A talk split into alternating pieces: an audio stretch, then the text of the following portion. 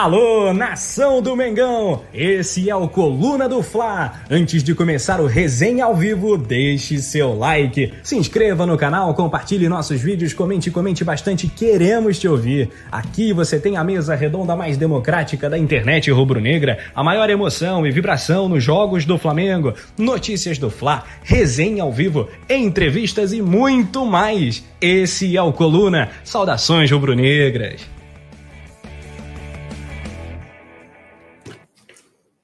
Saudações rubro-negras, alô rapaziada!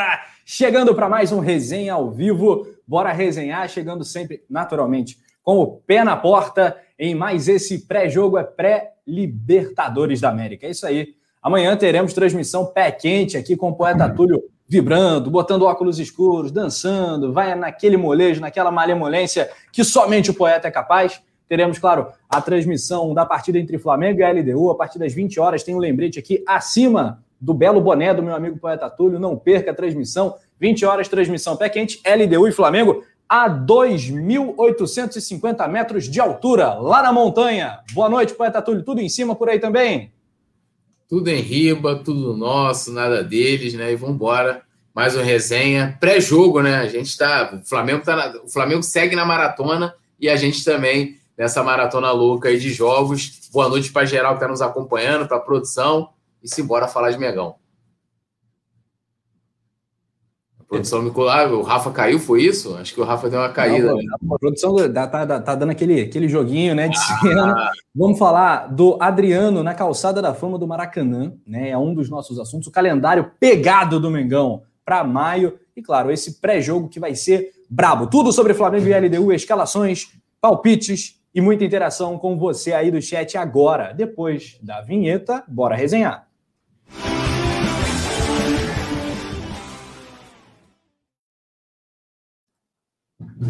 Ah, moleque, é isso aí, poeta Túlio. Galera, já chega colando voadora no like, é muito importante. LDU e Flamengo na altitude de Quito. Nicolás Antunes está com a gente, a Yane Cristina, a Flamimimi, que é a Josi Resistência, Leciana Marques, mãe de Lele Marques, que é fera, tá voando, decolando cada vez mais. A Marivalda dos Santos também está com a gente. Manda salve, Túlio e Rafa.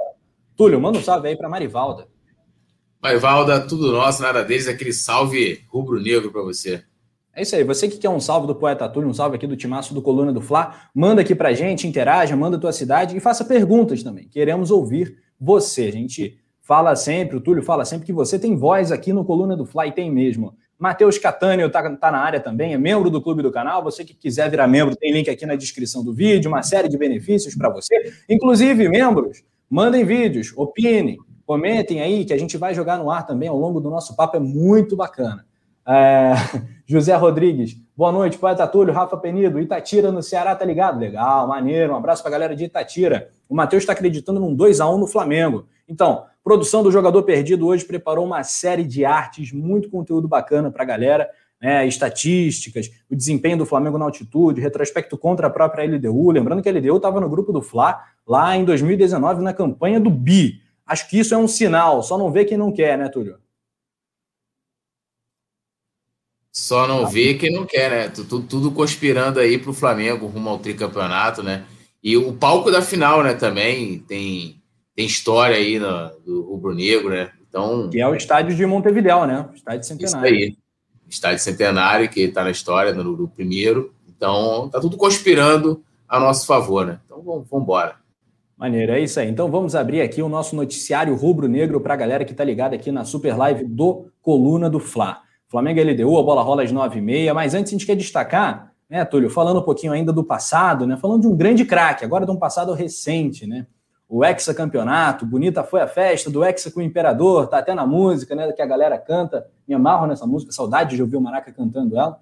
O Adriano Imperador, Túlio, vai estar no hall dos seletos ídolos que estão na calçada da fama do Maracanã.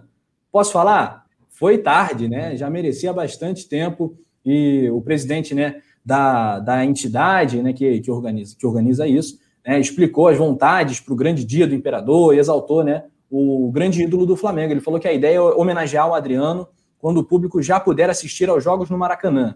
porque a identificação do Adriano com a torcida do Flamengo, a torcida brasileira é muito grande. Então fica sem sentido convidar o Adriano agora para fazer uma cerimônia sem torcida. Então vai ter um grande evento né, para celebrar o pezinho canhoto ali do Adriano, aquela né, poderoso, né, uma canhota braba, né, que vai estar tá lá na calçada da fama. Legal, né, Túlio? Nossa, sensacional, né? Eu acho que o Adriano ele faz parte não só do, da, do Flamengo, mas acho que do futebol brasileiro, né? Tem aquele emblemático, emblemática final de Copa América, Flamengo e Argentina, em que ele faz aquele gol no finalzinho, os argentinos tirando uma onda, né? De estavam vencendo e tal, dando aquela cera, dando aquele, tirando aquele sarro. E ele fez aquele golaço, né? Que por coincidência até o passe foi do Diego, né? O Diego sempre fazendo aí seus passes decisivos. E o Adriano para o Flamengo, aí sim, né? Entra, entra uma questão que vai muito além do campo, né? Então acho essa a ideia, né, do presidente da, da, da Suderge, né, de, de homenagear, de, de, concretizar essa homenagem quando o público tiver de novo podendo frequentar o estádio. E o Adriano, além de pô, grande jogador que foi importantíssimo para o Flamengo, ele é um cara que tem uma identificação, é aquilo que a gente, a gente até conversa muito isso em off, né? é, é, né, de, de, como se comunicar com a torcida, do quanto a, a, torcida do Flamengo ela, ela tem esse, ela vem do povo, né? A maioria, né? É aquele é o povão, a galera que tem é, aquela identificação com o rubro-negro inexplicável. O Adriano ele representa isso até hoje, né? O, é, hoje é o Didico, né? Nem mais o Adriano. Então ele é um ídolo assim para mim espetacular. É um cara que é, e eu lembro que é, eu fiquei um tempo sem ir no Maracanã e eu voltei justamente para poder é, assistir jogos do Flamengo no estádio por causa do Adriano, né? Que aí foi em 2009, foi o Flamengo e Corinthians, a gente de 1 a 0 é, gol do Adriano, né? E, e, então, assim, é um cara. E a partir dali eu voltei com força total, depois fui até é, falir, literalmente, é, seguindo o Flamengo nos estádios. Mas é muito mais do que merecido, e acho até que o clube também deveria prestar algum tipo de, de homenagem, né? Acho que o Adriano merece mais esse reconhecimento institucional. Acho que por parte da torcida ele é um cara muito bem venerado, né? Por tudo que ele representa. E, cara, assim, muito merecido. Parabéns, Adriano, ídolo demais. E o imperador, né? Não da Itália só, né? Mas da, da nação rubro-negra, o nosso querido Didico, que no Maracanã desfilou é, grandes gols, né? Golaços e gols importantes, inclusive naquela, naquela arrancada para o Hexa em 2009. E o Pet, né, cara, que também fez parte daquela, daquela campanha. Tem aquele gol de 2001 também, que agora completa 20 anos. Já tem, já teve né, sua homenagem. Outros jogadores, até com, vamos dizer assim, com menos relevância no estádio em si, também foram homenageados, até atletas estrangeiros. Não que os caras não mereçam, mas perto do Adriano, como você colocou muito bem, Rafa, já era tarde muito. Vou aqui reverenciar o nosso. O nosso como é que se reverencia o imperador? Assim, igual o Pedro faz? É, eu vou assim, eu vou assim. Ave, né? Ave, Ave Adriano, né? Assim, né? Porra, Olha. máximo respeito aqui. O James Leal Borges está falando exatamente isso, que ele simboliza o torcedor autêntico, o autêntico torcedor rubro-negro. Gostei dessa fala aqui. O Adriano, que agora está com 39 anos, né? Ele é diretor de vendas da Adidas, virou, né? Tem várias facetas, né? Esse é um personagem super interessante. É, ó, eu estou esperando alguém lançar um documentário ou uma série do Adriano Imperador, vai ser incrível, né? E vai ser, como o Gabigol teve a sua, né? Acho que está faltando essa, esse conteúdo aí que a nação rubro-negra vai se deliciar. Porque... O, Adriano não é muito afeito a. É, a, eu sei. Essa holofote, né? Eu lembro que uma vez eu fiz lá no, no Blog Ser Flamengo hum. é, um top 5 dos gols mais bonitos do Adriano é, com, a, com o manto sagrado, né? Até porque ele tem vários golaços pela seleção brasileira, pela Inter. Fiorentina também. É, uhum. E aí eu, pô, falei, cara, ele de alguma forma ele tem que assistir essa, essa parada aqui, essa homenagem a ele. E aí eu fui conversando com alguns amigos, né, que, em comum do Adriano, falei, pô, mostra pro cara, hospital. Aí, aí me mandou o print com a resposta, falou, cara, eu não gosto de assistir os meus gols, mas como é de um, de um torcedor, eu vou, vou acompanhar. E depois ele mandou, dando, falou, ó, adorei a homenagem e tal. Aí eu falei, pô, sensacional. Porra, que maneiro, que maneiro, cara. E aqui alguns números né, do Didico, em 31 jogos na segunda passagem né, pelo Mengão. Né, ele só jogou um em 2010, né, depois vazou, foi para Roma tá novamente. Né, é, em 2000, entre 2009 e 2010 foram 34 gols em 31 jogos, né, uma marca muito impressionante, 13 assistências. E na primeira passagem, né, ainda um menino, um pequeno Didico, em 2000 ele jogou 19 jogos, marcou 7 gols. Né? Teve um total. É, ah. Antes de você passar para a próxima pauta, eu tenho que contar essa história rapidíssima, passagem. A, a, produção aqui do Anderson colocou, né? Eu estava no Maraca quando ele fez aquele golaço de cobertura com o passe do Pet. No dia desse jogo, é, é, isso Flamengo tem a ver com.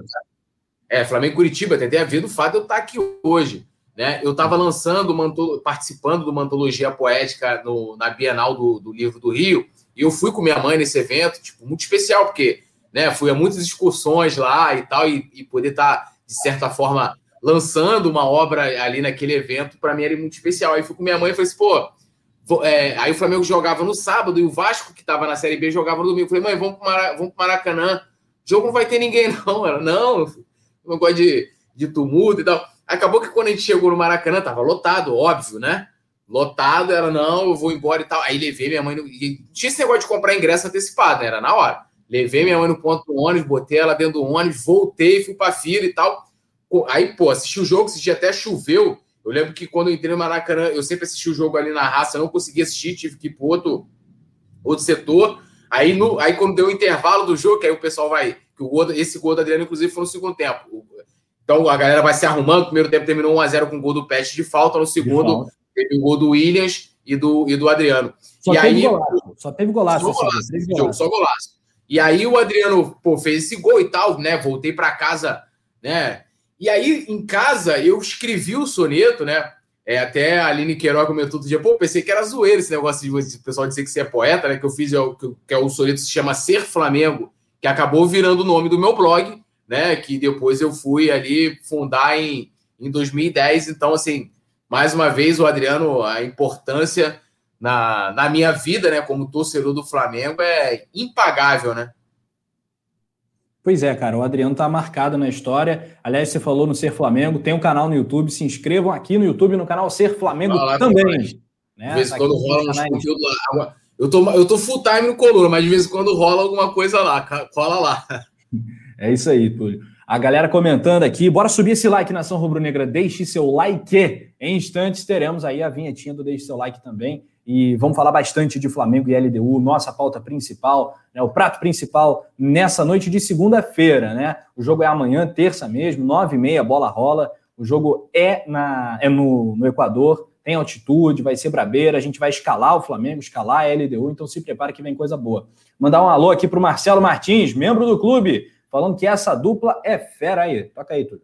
Marcelo Martins gosta da gente. Um abraço aí para o Marcelão. Também outro por Raife Marques, está ligado na nossa. José Luiz Lima, direto do Facebook do Coluna, está falando. Amanhã que realmente vamos ver se Rogério Ceni está à altura de ser técnico do Flamengo, porque até agora não mostrou a que veio, venceu, mas não convenceu. Palavras aqui do José Luiz Lima. O Hélio Conceição, Flamengo 3 a 0 na LDU, e eu estou pedindo aos torcedores é isso aí, cara. 3 a 0 Esse é o placar bom, boa pedida. Mário Malagoli está mandando um salve para a gente. Um salve para você, Mário. Aline Queiroz também é membro do clube do canal. Um beijaço para a grande Aline. O Alan Siqueira, boa noite, Rafa e Poeta Túlio. Saudações rubro-negras, sou de Fortaleza. O Rogério Ceni vai fazer o time jogar muito melhor e ganharemos mais títulos se Deus quiser. Esse aí está confiando no trabalho do Rogério Ceni e eu acho bacana isso. Túlio, entramos no mês de maio, que inclusive é o meu mês, né? É o mês do meu aniversário. O Poeta Túlio agora se, se ausentou momentaneamente, mas ele já volta.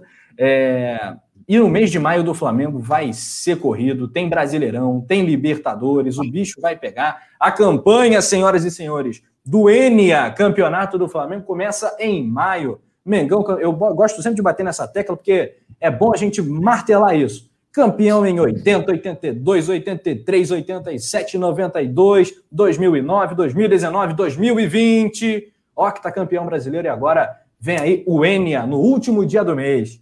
Ô, Tulhão, olha só esse maio do Flamengo. Começou bem, né? Começou pé quente, hat-trick e clean sheet, para sua alegria. Jogo sem sofrer gol é o quê? Clean sheet. Jogo com três gols do mesmo homem, reverência tripla, é hat-trick. Duas assistências do Michael, Vitinho jogando muito, a Rascaeta mandando aquela bola sacanagem lá que ele mandou. Aí agora temos a LDU nesse dia 4, vulgo amanhã. Em volta redonda, de novo, decisão da semifinal, um jogo né, que é meramente protocolar, para o Flamengo garantir sua vaga para a final. E aí, La Calera, LDU de novo, dessa vez no Maracanã, Vélez no Maracanã, encerrando a campanha da Copa Libertadores no Grupo G, e Palmeiras no último dia. É um maio bastante agitado, Túlio. Queria que você definisse o grau de dificuldade técnica aí que o Flamengo vai enfrentar, quais são os maiores desafios. Eu acho que amanhã, se bobear, é o maior de todos, Túlio. Não, com certeza, né? Eu acho que. E a gente pode ter aí, como tá, é, a produção colocou, nove partidas, né? Totalizando, a gente confirmando. É óbvio que o Flamengo vai confirmar a classificação para a final da, do Carioca. Serão nove jogos. E a gente tem a LDU, que é um adversário dificílimo, e também a gente vai ter o Vélez, apesar que o jogo aqui no Maracanã, em casa, e o Palmeiras. Né? Então, assim, além da questão técnica das equipes, a gente avaliar é, a qualidade de cada uma, é, tem também a questão é, é, do desgaste físico, né? Porque você vai ter vários jogos. Eu, tá, eu iniciei aqui o programa brincando que o Flamengo está numa maratona e a gente também, porque a gente né, faz o jogo, né, aí folga no domingo, volta na segunda, já é pré-jogo, né? Aí já tem jogo no dia seguinte. E vai ser esse mês praticamente todo.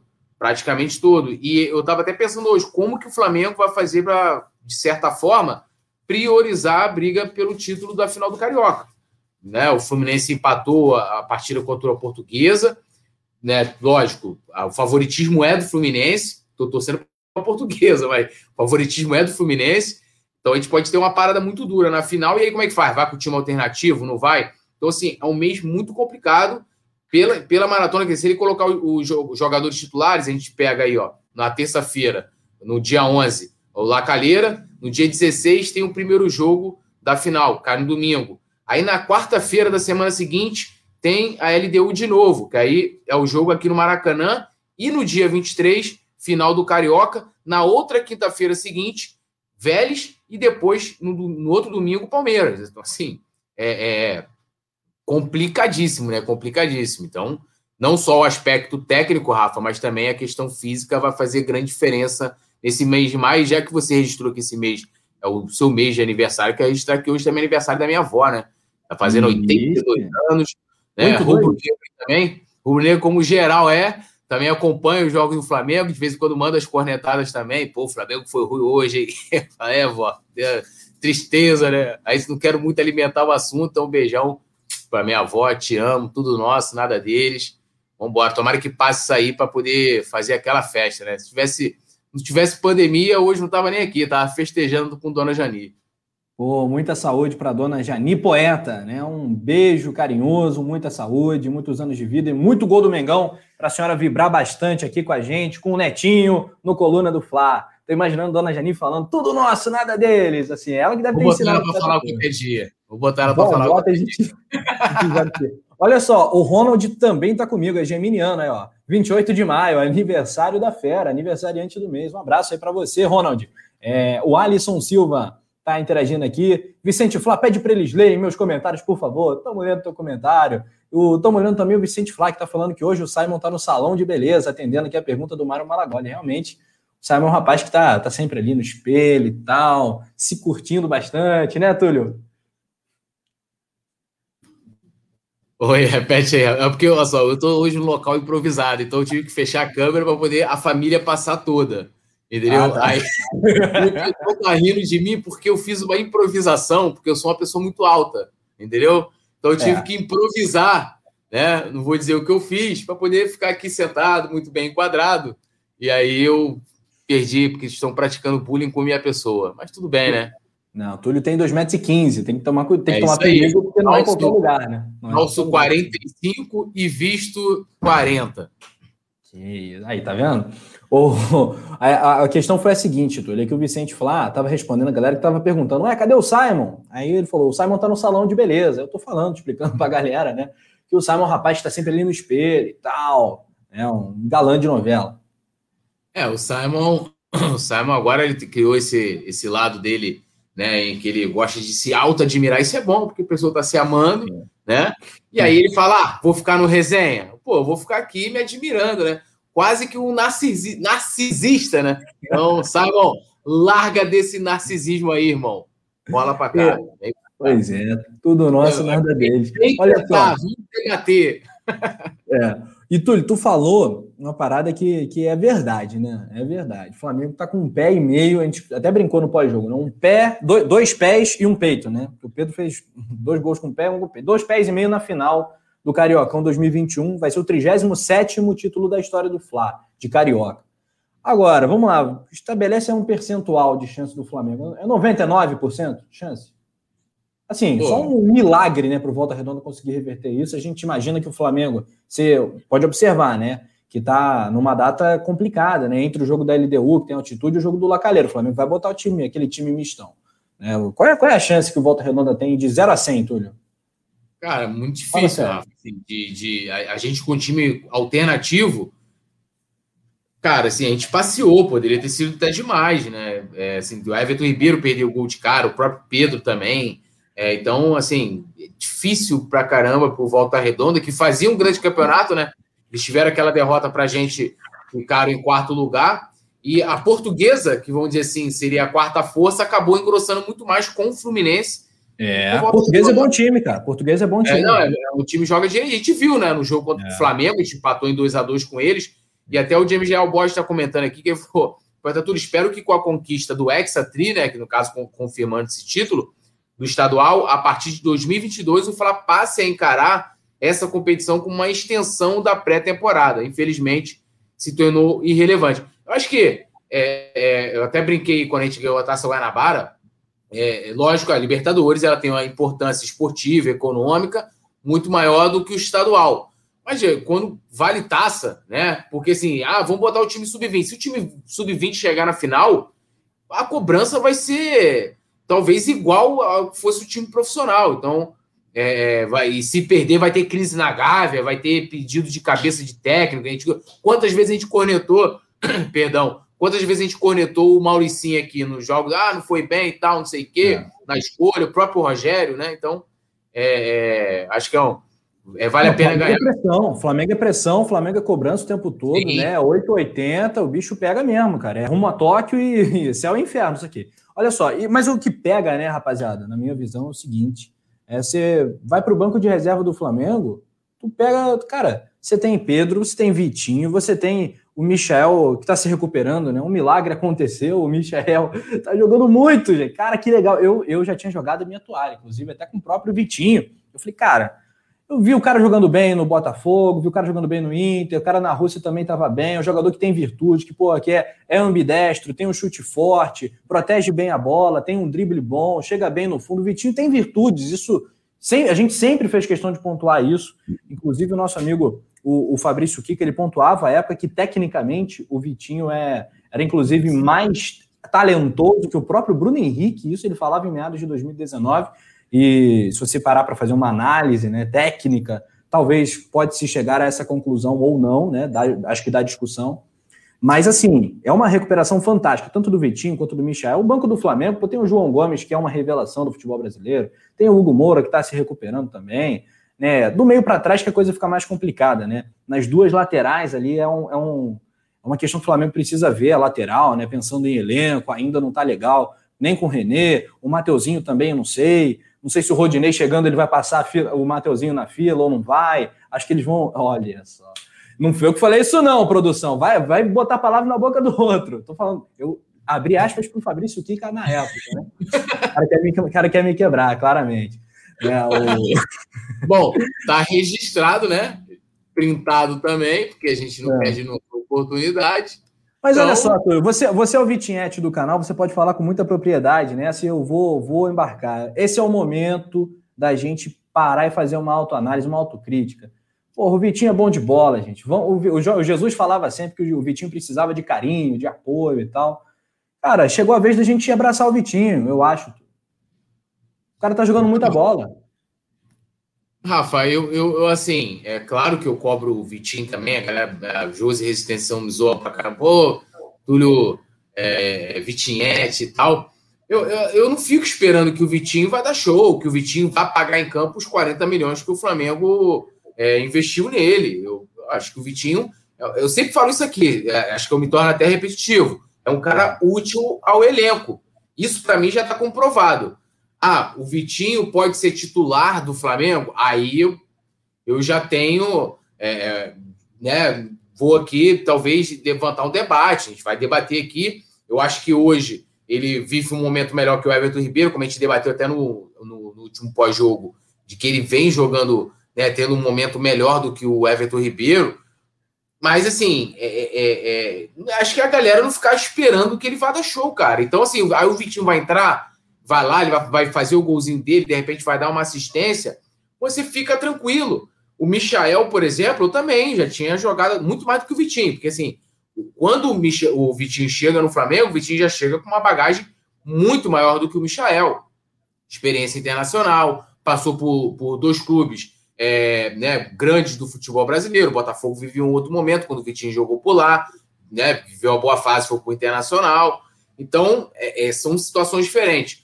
É, então, Michael, por exemplo, eu acho que é, é, também é um cara que eu já, tipo, ah, já estava assim, ah, não vou querer nem criar expectativa. Mas é um cara que vem jogando também de uma forma diferente e vem dando, dando resultado para ele.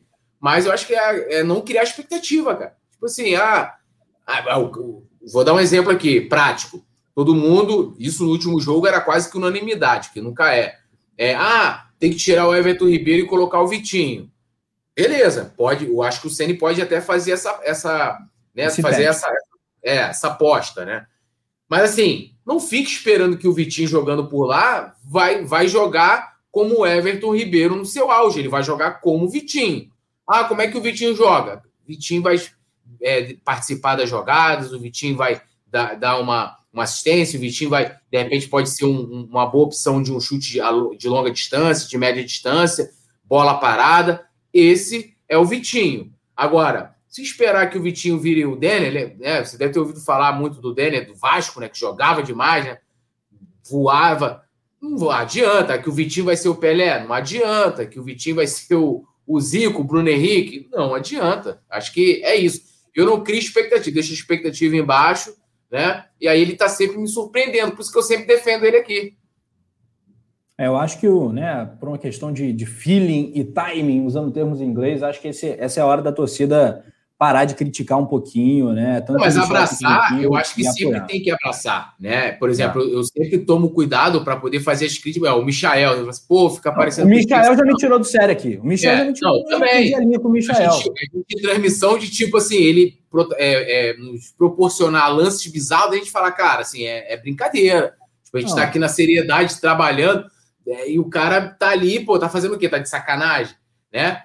mas é, de coisas você. Então, assim, eu sempre falei, pô, para não ficar parecendo perseguição, pô, só fica criticando, mas, pô, vou tentar aqui maneirar, mas às vezes é difícil. Né? Eu acho que a situação até do Michael é muito mais complicada que do Vitinho, mas eu acho que tem que abraçar mesmo, cara, assim, apostar, assim como no Gustavo Henrique. É, é, eu, essa coisa de ser, até eu levantei e falei isso com o Simon quando a gente estava debatendo aqui Arão e Cuejá, essa coisa de ser muito 880, acho que é muito ruim, cara. É muito ruim. O Michel tá aí surpreendendo. Ah, pode não ter ainda chegado ao auge, né? Mas quem, se alguém chegasse e falasse, olha, depois de, daqueles dois primeiros jogos que ele participou do início do Carioca, assim, ó, o Michael vai chegar lá, lá na, nas finais do, do, campeonato, ele vai ser o jogador com mais assistências é, do campeonato, jogador com mais assistências do Flamengo.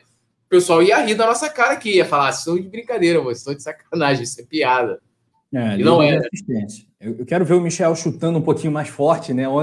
No primeiro tempo do último jogo, ele deu dois chutes iguais, né? Ele chuta, o corpo pula junto, ele chuta, pá, né? Ele pula e a bola vai pro ele chutando, é uma parada. Eu prefiro. Eu, eu, ah. eu, posso dizer rapidinho assim, eu acho que antigamente, como que o Michel jogava no Goiás? Ele era um cara que é, era explorado em velocidade, ele recebia, ia no mano a mano, partia para jogada individual e ele partia para a conclusão. Ou seja. E com muito mais espaço também. Com muito mais espaço. Também. Então, ele, ele no Flamengo, como o time do Flamengo não joga dessa forma, né? Às vezes ele você vai, está no momento de jogo, você vai sair em contra-ataque, mas ele hoje ele, ele tá conseguindo esse mano a mano, ele consegue ganhar, e ao invés dele tentar concluir a jogada, finalizando ao gol, ele está fazendo assistência pode reparar que nesse último jogo, contra o Volta Redonda, é, né, ele deu, deu duas assistências no jogo, e ele várias vezes ele tentou a mesma jogada. Puxava para linha de fundo, mano a mano, bola na área. E assim ele criou Não, várias, várias e, o, que é, o que é grave, o que, o que eu acho que faz dar errado, né? Torna a jogada previsível é o seguinte: ele chega na linha de fundo, mas ele não tem a esquerda para cruzar. Quando ele tenta cruzar de esquerda, dá errado. Ele puxa para dentro, para a direita, ele cruza meio arqueado, com a perna, com a perna assim, sim, né? sim. Pegando, dando uma, colher, uma colherada na bola. Não tem dado certo. As assistências que for, funcionaram foram né, uma pela direita, outra pela esquerda. Né? Pela esquerda, o Vitinho, ali, ali pelo menos 30% daquele gol tem que ir para o Vitinho. Né? O Vitinho espera até o último momento para dar a bola, né? o marcador se desloca, ele toca para o Michael. Aí o Michel tem né, um passe maravilhoso, ele deu um passe ótimo para o Pedro, colocou o Pedro na cara do gol. Mas aquele primeiro gol, realmente, o gol foi todo, todo do Michel. Bicho, o cara foi para cá, zigue-zagueou, fez a, costurou a zaga do Volta Redonda, quebrou ali a esquerda de zaga do Volta Redonda e deu uma assistência açucarada para o Pedro, que teve uma frieza também para guardar a bola. Acho bacana essa recuperação do Michel, acho que o momento é de elogiar o cara mas a gente já perdeu um galinha com ele aqui algumas vezes. Ah, galera, é o seguinte, paradinha do like, somos praticamente mil pessoas nesse momento na live do Coluna. Túlio, é voadora no like, né? Sem conversinha, porque a cada mil likes, bicho, é gol do Gabigol. Essa é a mandinga aqui do Coluna do Fla. Viramos também produção para 577 mil. Tá ligado, jogador perdido? É muita coisa, é muito bom. E amanhã, aí, com a ajuda da galera, a gente vai buscar 580 mil inscritos aqui no Coluna do Fla coluna aí fazendo história nas transmissões rubro-negras. Muito obrigado aí, galera, pelos comentários e pelo carinho. O Vicente Flá tá na área, o Flaviano Freire. O Flaviano ele acha que o Everton Ribeiro é titular, Vitinho Michel para segundo tempo, boa. É, o Rony Cardoso tá aqui falando que são jogadores de segundo tempo, Vitinho e Michel. Vou até passar essa bola aqui para o Túlio para saber o que, que ele acha. Mandar um alô também para o José Renildo Marques, para Marcela Padinha, queridíssima, Henrique Mendes, Alexandre Alessio, Ô, Túlio, quero saber se você concorda que Michael e Vitinho são jogadores de segundo tempo. E quero te fazer uma outra pergunta, essa meio fogueira. Quem está mais próximo da titularidade ou do teste como titular? Vitinho ou Pedro? Ah, Pedro mil vezes à frente, né? Eu acho que o Pedro pede passagem, né? Mas pensa no contexto, né? Como arrumar esse time? Como meter o, o é. Pedro é. titular? Como meter o Vitinho? Não, aí para botar o Pedro titular hoje seria muito mais tranquilo pela fase que vive o Everton Ribeiro. Colocar ele no banco, ele como homem referência, Gabigol jogando é, mais atrás como segundo atacante, tendo liberdade de cair aí pelos lados, como ele faz, né? Muitas vezes. Mas vai fazer essa marcação pela direita que o Everton contribui? Eu não, eu acho que ele montagem, não. Né? É, é, é, difícil, é difícil essa montagem é. pensando defensivamente. Né? Ofensivamente é o sonho de todo mundo. E até a gente, uma das discussões com relação ao Vitinho é justamente essa, é a questão também da recomposição. Né? O Vitinho que a gente fala, pô, o Vitinho é, tem sono e tal, é, é, porque, pô, ele vai. E nos jogos em que ele foi bem, ele também ajudou nessa recomposição, ajudou na defesa, é, né, é, marcando, ajudando na marcação alta. Isso tudo é importante. Agora, eu não acho que o Gabigol é, é, faria, não é porque, por causa da marra dele, é porque o cara não sabe. É simplesmente isso. O cara é atacante. Entendeu? Não dá para cobrar do, do, do, do Gabigol. Assim, lógico, você vai cobrar disciplina tática, de repente falar assim: olha, tu perdeu a bola lá na frente, você volta cercando no mínimo. Né? Tu vem ali naquela de tentar dar uma atrapalhada, de repente da bola já chegar ali mastigada no meio de campo e tal, e aí o, o pessoal ali da volância ali dá, dá a mordida. Mas hum. cobrar dele uma marcação ou uma eficiência tática, que aí a gente há de concordar que o Everton Ribeiro é muito regular. Nessa questão de cumprir taticamente o que é pedido, isso ele faz de uma maneira incrível, né? O Vitinho já acho que rateia nesse sentido. E o Gabigol acho que não cumpriria a contento. Se você tivesse que contar assim, pô, quando o Flamengo for atacado pelo seu lado direito de defesa, no caso, quando o time tiver, né, perdeu a bola e tal, é, de você contar com o Gabigol por aquele lado ali para fazer essa recomposição. Tanto que o Rogério Ceni colocava, teve aquela esdrúxula, que eu acho que aquilo foi ruim para o Muniz, inclusive, dele justificar colocar o Muniz e não o Pedro e Gabigol para jogarem juntos, porque o Muniz era bo bom na recomposição. E a gente viu que não, que o Muniz é aquele atacante, né, é, um homem de área. Então, é, mas eu concordo que os dois jogadores hoje, é, voltando, voltando a outra pergunta do Michael e do, e do, e do Vitinho, são jogadores de segundo tempo e o Michael, o Pedro, está na frente do Vitinho. Tá mudo. Tava mudo. Valeu. É isso aí, poeta Túlio. Estou contigo, concordo demais com, que, com tudo que você colocou. É, Mário Malagoli está aqui com a gente, Cicinho Alcântara está falando boa noite. Aqui é Cicinho, imperador de Juazeiro do Norte, terra do Ronaldo Angelina. Aí sim, há pouquinho tempo a gente está falando do Hexa, né? Ele falou em Hexa, vem o Angelina na memória. Eu queria saber se esse garoto aí do Volta Redonda seria uma boa para o Mengão, esse Aleph Manga. Para o Mengão é diferente do Volta Redonda, com todo respeito ao Volta Redonda, né, que é um time super simpático, de uma cidade maravilhosa aqui do sul do estado do Rio. É, eu não vejo o Aleph Manga jogando no Flamengo, participando do elenco do Flamengo, sinceramente. Túlio, e você? Não, também não. Acho que ele vive agora esse bom momento no Volta Redonda, até pelo estilo de jogo do Volta Redonda. A gente viu isso no, no, na última partida. Os caras. Ele, ele, foi o que mais deu trabalho, né, pra gente é, ali. Não, o cara é bola, o cara é, o cara é enjoado, o cara é enjoado. Mas ele, ele, só, consegue, ele só consegue oferecer perigo de, de um jeito de jogar. Eu acho que é, a gente vê o Michael. Ah, o Michael não consegue jogar no Flamengo igual ele jogava no Goiás. Aí ele não consegue render. Tem essa dificuldade. A gente vai repetir isso. Acho que para esse elenco atual, a gente precisa de jogadores mais prontos, né? Precisa ser nem totalmente cru, nem totalmente pronto, mas mais tarimbados, né?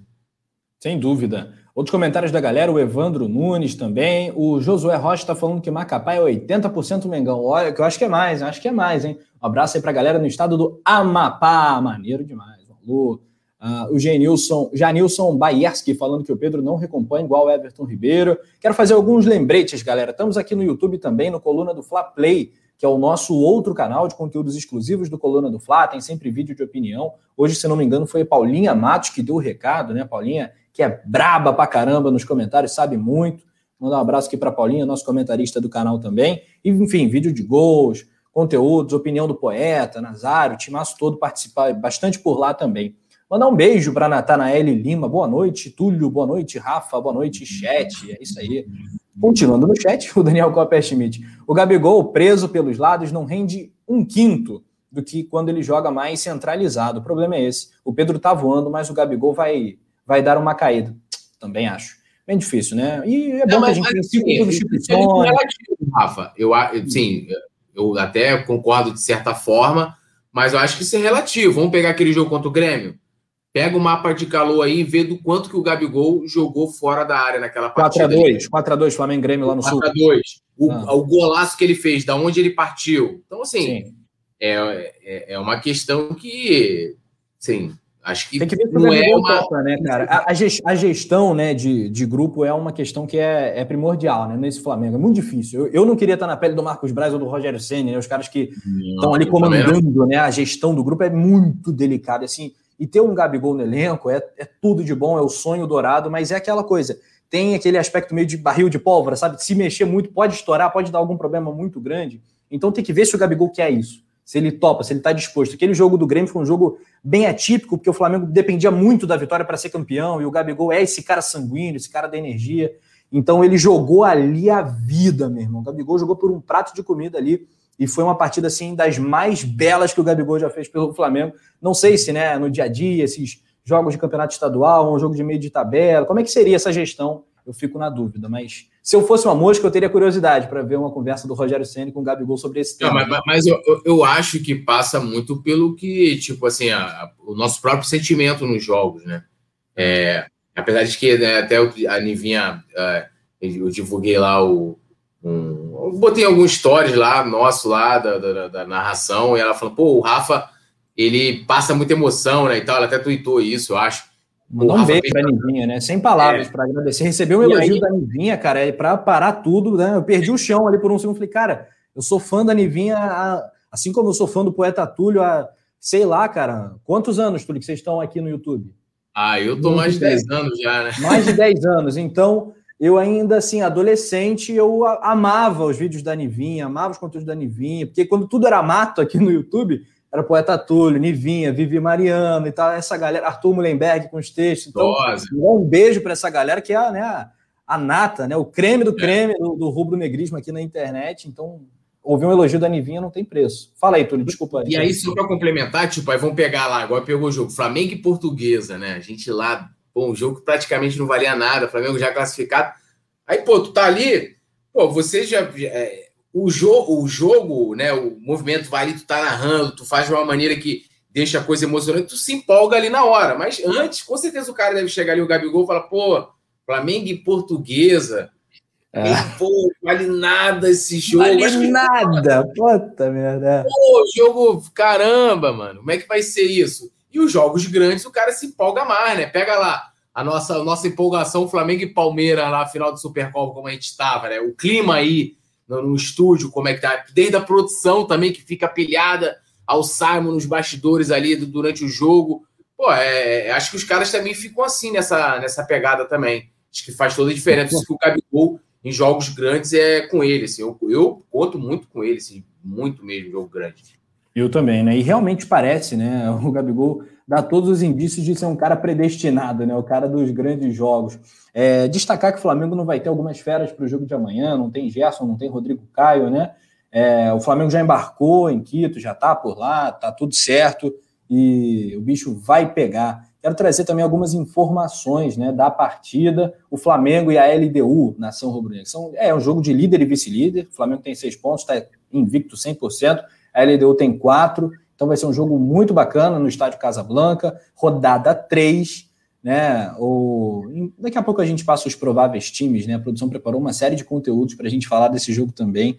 Mas é isso que você falou, Poeta Tudo. Na última partida, o Flamengo jogou com Diego Alves, Mateuzinho, Arão, Gustavo Henrique, René, Hugo Moura, Gomes, Michael, Everton, P, Vitinho e Pedro. E foi o suficiente para aplicar 3 a 0 é, numa segurança tremenda ali com volta redonda. Para amanhã, temos aí alguns reforços, entre eles o próprio Gabigol. Continuando aqui no chat, antes dos times, etc e tal, o Ricardo Lemos está falando aqui, flamenguista é fogo, né? O nosso amor pelo Fly é tão grande que deixamos a razão, é lógica de tudo está falando aqui. Ganhamos de times fracos, batemos em cegos e estamos achando que estamos nas oitavas da Champions. Não é por aí, meu amigo. Calma, calma, rapaz. Não, calma, poxa. Se a gente não curtir as vitórias do Flamengo, pelo amor de Deus, né? a gente está torcendo errado, bicho. Né? É, é, o que eu falo sempre, né, Túlio? É, não se fala de futebol com a carranca, com a cara fechada, né? Sendo ranzinho, sendo chato. Futebol é entretenimento, é alegria. Porra, a gente tá falando do nosso time com prazer danado. Se a gente não curtir, se a gente não desfrutar, cara, pelo amor de Deus, é claro que a gente não, não quer transmitir nada de ruim, interferir no Flamengo. Então a gente sabe que a galera acompanha internamente, lá no clube ouve os, o programa, inclusive os jogadores já deram retorno nesse sentido. Então a gente manda real. A gente não, não, não poupa aqui na hora de criticar, nada disso. Mas, cara, Pô, ganhamos de 3 a 0 legal, foi um jogo bacana, a gente pôde recuperar jogadores, né? E se é pré-temporada, o Carioca, porra, olha que jogo, que, olha que serviço bacana que esse jogo nos prestou, né? É confiança para o Vitinho, é recuperação para o Michael, é a zaga sem sofrer gol. Então, poxa, um abraço aqui pro querido Ricardo Lemos, mas, pô, vamos curtir o momento, né, Não, e, e uma coisa, eu acho que, assim, cara, eu, eu pelo menos peguei épocas de, muito difíceis do Flamengo, né? De que a gente, no máximo que a gente tinha chance de comemorar no ano, era estadual. Isso, né, quando chegava para vencer. E agora a gente está aí brigando por tudo, né? Pode não ganhar, esporte, é futebol, ganha, perde. Mas assim, cara, e é, é, eu desfruto, pelo menos, hoje de uma forma diferente, por estar tá comentando aqui no Coluna, estar tá ali na transmissão. Mas assim, desde 2019 eu me lambuzando desse momento do Flamengo, então eu comemoro é, é, assim, 3 a 0 no Volta Redonda, porque se perde é crise na Gávea, amigo. É a cabeça do técnico, é a cabeça do dirigente, é a cabeça de todo mundo. Mas tem que pegar também e curtir o momento, cara. O momento é, é legal, agradável, é bom. Vamos. A gente roeu muito osso, cara. Vamos, vamos saborear esse filé aí com tranquilidade, degustando esse Porra. filézinho aí. Não é não? 63 quilos, né, Túlio? Pô, de filé, Pô. limpinho. Não, eu falo assim que o, que, que o é alcatra ele é o filé é. mignon, filho. Filé então, mignon, maturata, né, cara? Negócio é muito bom, coisa Pô. boa, né, bicho? Então, é, aliás, a carne, a carne uruguaia é muito boa, Túlio, sabia? É, disse que é uma das melhores, né? Então, assim, vamos desfrutar desse filézinho aí, irmão. É assim, ó, dá até uma lambida. olha, olha só, essa aí. Essa eu vou printar também. A produção podia jogar na tela, né? É só que comigo isso não acontece. É... Ai, ai, ai. Vamos então falar do próprio Arrascaeta, né? Porque, olha, se aqui é lua de mel, a coisa tá boa, tá voando, nunca esteve tão boa pro Arrascaeta, né? Que fase vive o rapaz, ele virou protagonistaço, né? Agora, é, na imprensa uruguaia, a porrada tá comendo ali, né? Ele tá em alta no Mengão, mas pela imprensa local ele está sendo questionado. Por que, que ele não joga desse jeito na seleção uruguaia? La Celeste Olímpica, tá? Né? Eles colocaram, por quê? Porque no Flamengo, Georgian de Arrascaeta é, ganha vários troféus todos os anos e na seleção nacional não se destaca. Isso aí bombou né, num portal uruguaio. E aí, Túlio, fica uma questão, né? Que é, isso aí é mais com eles do que a gente, né? No Flamengo ele tem Gabigol, o cara tem Bruno Henrique, o cara tem melhores companhias, eu acho. Não sei, sinceramente, não posso estar viajando aqui. Se tiver um amistoso Flamengo e Uruguai, eu acho que vai ser parelho, né? Porque o Uruguai tem alguns jogadores mais velhos, né? Tipo na zaga e tal, que são bastante cascudos, né? Acho que dá jogo bom, né? É... Mas, sei, você vê alguma explicação lógica para o Arrasca não jogar tão bem na, na seleção? Eu acho que primeiro, só, só deixando registrado aqui que a Natanael concordou com o que eu falei, não, não tem por que não comemorar, então vamos comemorar também, galera. Criticar quando tem que criticar, claro, e comemorar também. Hum. Eu acho que primeiro passa porque ele não é titular, né? É, ele não é titular lá na, na seleção uruguaia como ele é no Flamengo. Então, o Arrascaeta, quando é acionado lá na seleção do Uruguai, ele é acionado no segundo tempo. Eu nem sei quanto a minutagem do Arrascaeta na, na seleção uruguaia. Sei que ele é ele, ele é reserva. Ele não é titular. Então, assim, como é que a imprensa lá vai cobrar o cara? É diferente, por exemplo, da situação do Messi. O Messi é um jogador extraordinário, interplanetário, o cara. Sim. O Messi é um ET, o Messi é um ET, o Messi é, não é, não é normal. E na Argentina não consegue repetir. E, mas o Messi na Argentina ele escolhe camisa e até manda né, a escalação, escolhe quem vai jogar do lado dele tudo. Agora, eu acho que começa, Rafa, e não discordando de você, eu acho que a seleção do Uruguai tem bons nomes, né? Principalmente jogadores já veteranos, tem o Cavani e tal. Mas assim, quais outros bons nomes tem, assim, que a gente vai lembrar, assim, pô, que possa fazer de repente uma dobradinha com, com a Rascaeta? Não tem, é difícil pô, também. É, tem, tem, o, tem, tem o De La Cruz, jogador do River Plate no meio do campo, tem o Godin, que é um zagueiro, assim, estupendo, super veterano já, mas é um jogador de primeira linha. Enfim, o Cáceres, não sei. O Cavani, claro, é uma mega referência, né? Acho que o Cavani tem nível mundial, o Soares também, lembra que o Vicente Flá. Mas eu, assim, aliás, agora deu até uma curiosidade, né? Depois a gente vai bater um FIFA, um amistoso entre o Flamengo e a seleção uruguaia para ver qual é, né? É, mas assim, não sei porquê. Talvez ele. Se, se, a gente for pegar, talvez tirando o Cavani. Cavani Soares. Aqui, o Silas Borges está lembrando do Betancourt. Tem jogadores aqui de, de excelente então, mas, nível. Não, mas vamos lá. Seleção eu acho que os dois incontestáveis aí, o Godin tá, pô, já é. Já tá ali. Coroa, tá coroa. Tá coroa. Então, assim, o, o, o Cavani e o Soares, pô, beleza, são dois jogadores incontestáveis. E o resto, né? Será que, que ele tem, se a gente for botar ali, pegar a última escalação, a última convocação da seleção uruguaia, nome por nome, se a gente vai, qual que vai ter mais? Talvez teria discussão ali, Cavani, Gabigol e tal. É, é, deixa eu ver outro ali, Bruno Henrique Soares. Poderia, a gente vai debater aqui. Mas você tem outros talentos. Será que você tem lá um, um Gerson no time dos caras? Você tem um Everton Ribeiro, tá em uma fase agora, mas será que tem um jogador que no auge é, como Everton Ribeiro? Né? Então é complicado. E eu acho que a grande resposta disso, Rafa, é a questão de que ele é reserva ele não tem a moral que, a, que, que ele tem na, no Flamengo na seleção uruguaia. Então não adianta cobrar. Vai querer fazer o quê? Que o cara entre no segundo tempo é, para ser solução e resolva. Não vai fazer, não vai fazer isso, não vai. Até porque ele é um cara que muitas vezes a gente cansa de falar isso, né? Arrascaeta tá apagado. Rafa não fala do Arrascaeta na transmissão. Daqui a pouco o cara vai lá e, meu irmão, bota alguém na cara do gol, faz um golaço, né? É dele também, né? Que aí até que se criou isso que eu acho super injusto, que ele era um jogador vagalume no Cruzeiro, que é mentira. Né? É. Pô, o cara chegava nos jogos grandes, era justamente nos jogos em que o, o Arrascaeta mais aparecia. Inclusive, dos caras que, quando surgiu o nome do Flamengo, foi o que eu mais torci para fechar. Falei, precisa de pegar esse cara. Esse cara é decisivo. Né? Decidiu a, a, a Copa do Brasil para o Cruzeiro contra o Corinthians, decidiu contra o Flamengo. E é esse cara que a gente precisa. O cara que chega no jogo grande, chama a responsa para ele. E não necessariamente ele vai estar os 90 minutos, de repente, participando ativamente. E aí que entra. Eu, eu não sei como a seleção, eu não acompanho a seleção uruguaia a ponto de trazer super detalhes aqui, de falar assim, pô, beleza, eu sei que o Soares e o Cavani são jogadores super decisivos, mas quem faz a bola chegar.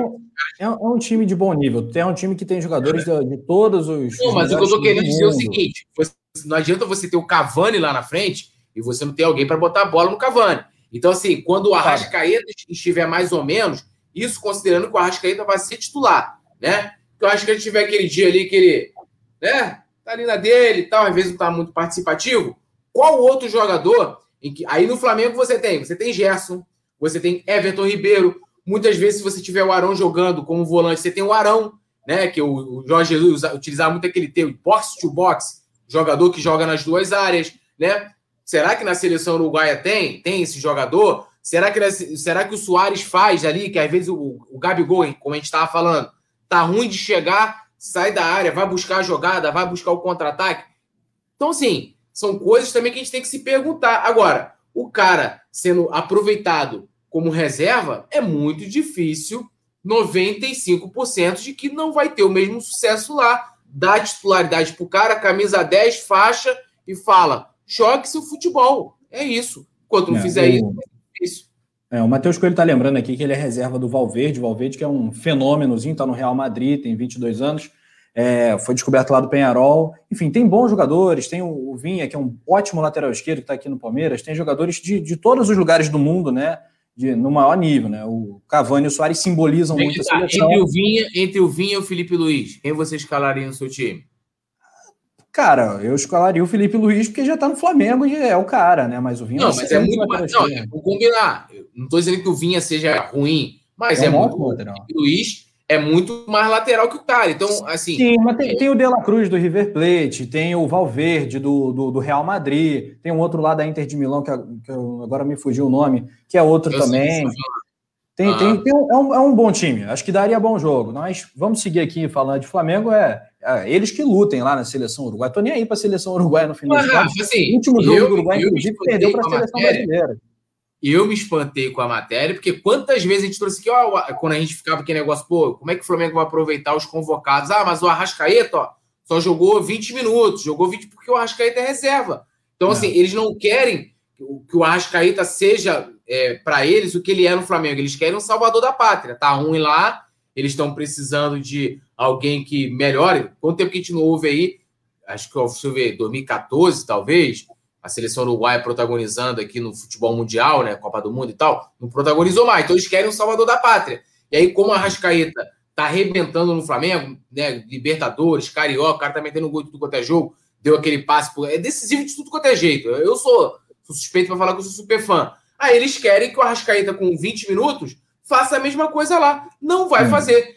Vou virar aqui. Eu não sei nem o nome. Qual é o nome do técnico da seleção do Uruguai? Tavares, sabe o nome? Oscar Tavares, interminável. Oscar Tavares, Oscar Tavares. Bota o Arrascaeta de titular, filho. Botar de reserva, não adianta a imprensa daí ficar fazendo essa matéria. É matéria caça-clique para jogar pressão no nosso Arrasca. Nosso Arrasca do Vigor. É isso, 63 quilos de filé. Fico Chora indignado! Eu fico indignado! Que fale mal É isso aí, tu faz. É quase aí, fazendo aqui, com aquele torcedor do River Plate. Puta que me pariu! Então, é. assim, pô, não dá. O cara é reserva, mal aproveitado. É. Oscar Tavares, aproveita o cara como se deve aproveitar. Pô, não, e, a gente e... odiava o Abel, odiava em termo, né? Odiava como o Abel escalava o Flamengo sem o Arrascaeta, pô. O cara escala lá sem o Arrascaeta, que, é que o Arrascaeta vira em Salvador da Pátria? Vai te catar seleção, uh, o, o, o, técnico do Uruguai e a imprensa uruguaia, com todo respeito aí aos amigos. Pois é, né? É impressionante, né? O futebol uruguaio merece todos os elogios né, do mundo. 3 milhões de habitantes, os caras têm duas Copas do Mundo, Taça Olímpica, sempre chegam. Inclusive, inclusive o maior rival do Brasil, a Argentina, foi forjada, assim como o Vasco foi forjado como o maior rival do Flamengo. O maior rival do Flamengo se chama Fluminense, pô. É isso aí. Cara, eu gosto de tudo que é polêmica mesmo. Eu gosto disso. Pois é, pô. Mas Olha é. Só. Quantas Copas do Mundo nós perdemos para a Argentina em casa? Nenhuma, desculpa. Os caras são maior fregueses nossos. Tá de brincadeira, pô. Realmente, realmente. Eles dão lá aquela zoada por causa do gol do Canidia e tal, na Copa. Ah, deixa, deixa pra lá. A Bélgica, a Bélgica já eliminou o Brasil também em Copa do Mundo, pô. Desculpa. Já até me arrependi hoje de ter vindo de azul, mas é azul Flamengo aqui, ó. Foco aqui no, no é, CRF. Eu, não, eu não entendi muito bem isso aí, não, mas, mas beleza. Não, é, tá camisa de treino aqui. Você, camisa bonita. Camisa você é Rafa Penido. Peraí, peraí. A camisa tá bonita. E você tá de rosa também, não pode falar muito. Olha só. Mas eu tô de rosa, que é a camisa que tá dando sorte na Libertadores. Seguiremos nessa corrente. Tá, tá bom. Olha aqui. Sem.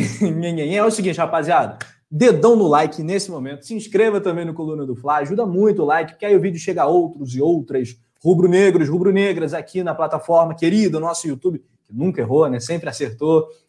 Às vezes a notificação não chega e tal, mas isso aí é detalhe, né? A gente adora você, YouTube. Se inscreva, deixa o seu like, essa coisa toda. Se inscreva no Coluna do Fla Play, torne-se membro ou membro do clube do canal. A gente está esperando os vídeos dos membros, participações aí da galera do clube do canal. Mandar um abraço e agradecer aqui o, o nosso parceiro Celso de Andrade, Coluna do Fla, programa top nível internacional. Salve nação, obrigado pelo carinho, meu amigo.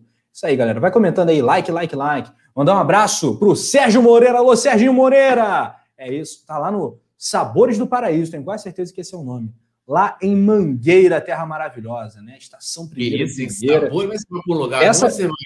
Não existe combinação mais raiz, né? Eu sou Vila Isabel, mas eu reconheço, não existe combinação mais raiz, né, para um carioca do que mangueirense e rubro-negro, né? Talvez portelense e rubro-negro, que nem o Túlio, é raiz também. O mangueirense e rubro-negro é, é demais. Esse é o Sérgio Moreira ligado aqui, falando que o Flamengo é muito melhor que o Uruguai, outro patamar. Tinha que marcar um amistoso aí para Flamengo e Uruguai, que aí a gente ia ganhar e ia acabar com essa discussão. Uh, o Adriano Gonçalves, boa Túlio, saludos do Adriano. Olha só, agora fiquei na dúvida, será que é? Saludos! Saludos! Muchacho! Muchachos e muchachas. É, tudo é, nuestro. É, tudo nuestro e nada de ellos. Não, é. nenhum de ellos. Ah, moleque. Vamos Agora, lá.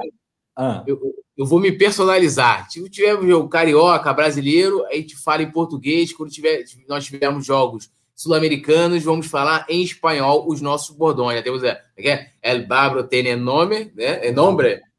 Tem nome. Então a gente vai aqui fazendo nosso jeito. E só que, ó, Jamie Léo Borges, que é o cara que centra as pautas aqui, como o Mário Araújo também, sempre, né, eles são cabeças pra caramba, falou: nem Messi consegue ser salvador da pátria na Argentina disse tudo. Então é, é isso aí. Pô. Muito bem, muito bem. Ah, o Alisson Silva, Adriano Gonçalves, Gustavo Linares, todo mundo participando. Gerson Vilarinho falando: eu acho que o Rascaeta não serve para a seleção uruguaia. Deixem ele aqui no Mengão e pronto. É isso, parceiro. Muito obrigado. Vamos subir aqui no mapa da América do Sul, do Uruguai, ali na, na, no Rio da Prata, ali embaixo do Brasilzão de meu Deus, pertinho ali do Rio, do Rio Grande do Sul. Tchê. Vamos subir lá para o norte, né? Ali no quase na América Central, né? Mas ainda, claro, na América do Sul. Vamos a Quito, vamos ao Equador, Flamengo e LDU. A bola rola às nove e meia com transmissão pé quente do Coluna do Fla. Com a gente, comigo, com o Poeta Túlio, com todo o timaço, produção do Jogador Perdido. Vamos falar desse jogaço. Camisas campeãs continentais. O Flamengo bicampeão venceu 81, venceu 2019, quero tri. E a LDU bateu o Fluminense no Maracanã em 2008 nos pênaltis. É o goleiro fazendo mandinga é o outro lá, o Bolanhos, fazendo gol adoidado. Enfim, LDU campeã de Libertadores, o único título equatoriano da competição. Só se enfrentaram, poeta, duas vezes. Uma vitória para cada lado. O Mengão tem mais gols marcados. No último jogo, né? Aquela derrota na, na altitude em 2019 foi 2 a 1 para a LDU, a Liga de Quito. No Maracanã, vale ressaltar, 3 a 1 para o Flamengo, teve gol até do Uribe. O Fernando Uribe fez gol. É, o Fernando Uribe é, é, peruano? É colombiano. É. Colombiano. É. Colombiano. É, fez gol, o Everton Ribeiro fez um golaço, o Flamengo jogou muito bem naquele jogo, ainda com o Abel Braga como técnico. Qual será o roteiro aí que você imagina, Túlio, para esse jogo tão interessante, né? Para mim, o desafio mais difícil do Flamengo nesse grupo G da Liberta. É, até quando a gente né, fez o sorteio aqui e a gente foi analisar o grupo do Flamengo, muitos colocavam a LDU como adversário mais difícil. Eu até eu acho entendi. que o James Léo Costa, né, que eu chegou entendi. a comentar sobre isso e tal, e eu colocava o River Plate. Claro que dentro dos seus países, as duas equipes vão bem, cara. A LDU vai bem aí, é, é, invicta, né? No, no lá no, no, no, jogos em 2021, por exemplo. Acho que não perdeu ainda também lá no, no Equatoriano. É, até vou, vou ler aqui rapidinho aqui só para o slide aqui que a produção colocou, trazendo algumas informações, conhecendo o adversário, o time é treinado pelo uruguaio Pablo Repeto, né, desde 2017, ou seja, tem um técnico ali que conhece o time sacanagem, né? O cara tá há quatro anos, né? Já foram 188 jogos com o Pablo, 92 vitórias, 52 empates e 44 derrotas, né? É, e o time equatoriano marcou 325 gols e sofreu 218. O técnico gosta de atuar no 4-2-3-1, né? Mas por vezes muda a tática para o 4-4-2, né? Fazendo nem a variação dependendo do adversário, do jogo também. A LDU de Quito tem 18 participações na Libertadores, né? Foi campeã é, é, em 2018. 2008. É, foi campeão, né? Não, ele botou 2018, mas foi na verdade 2008, né? Foi isso. contra o Flu, não é isso? Uhum. Então, chegou a fase semifinal em 75, 76 e as quartas em 70, 2006 e 2019. Se classificou para essa edição como vice-campeã equatoriana no passado. A, única, a última derrota da LDU, olha aí, aconteceu em 20 de dezembro. Então, os caras estão aí, ó, quase seis meses sem perder, né? E foi contra o Universitário, né? Por 2 a 1 de lá para cá, 14 jogos, né? Sendo 12 na temporada atual. É um time difícil, é um time complicado. O time da, da LDU sempre, não só ano passado, a gente viu como encrespou, né?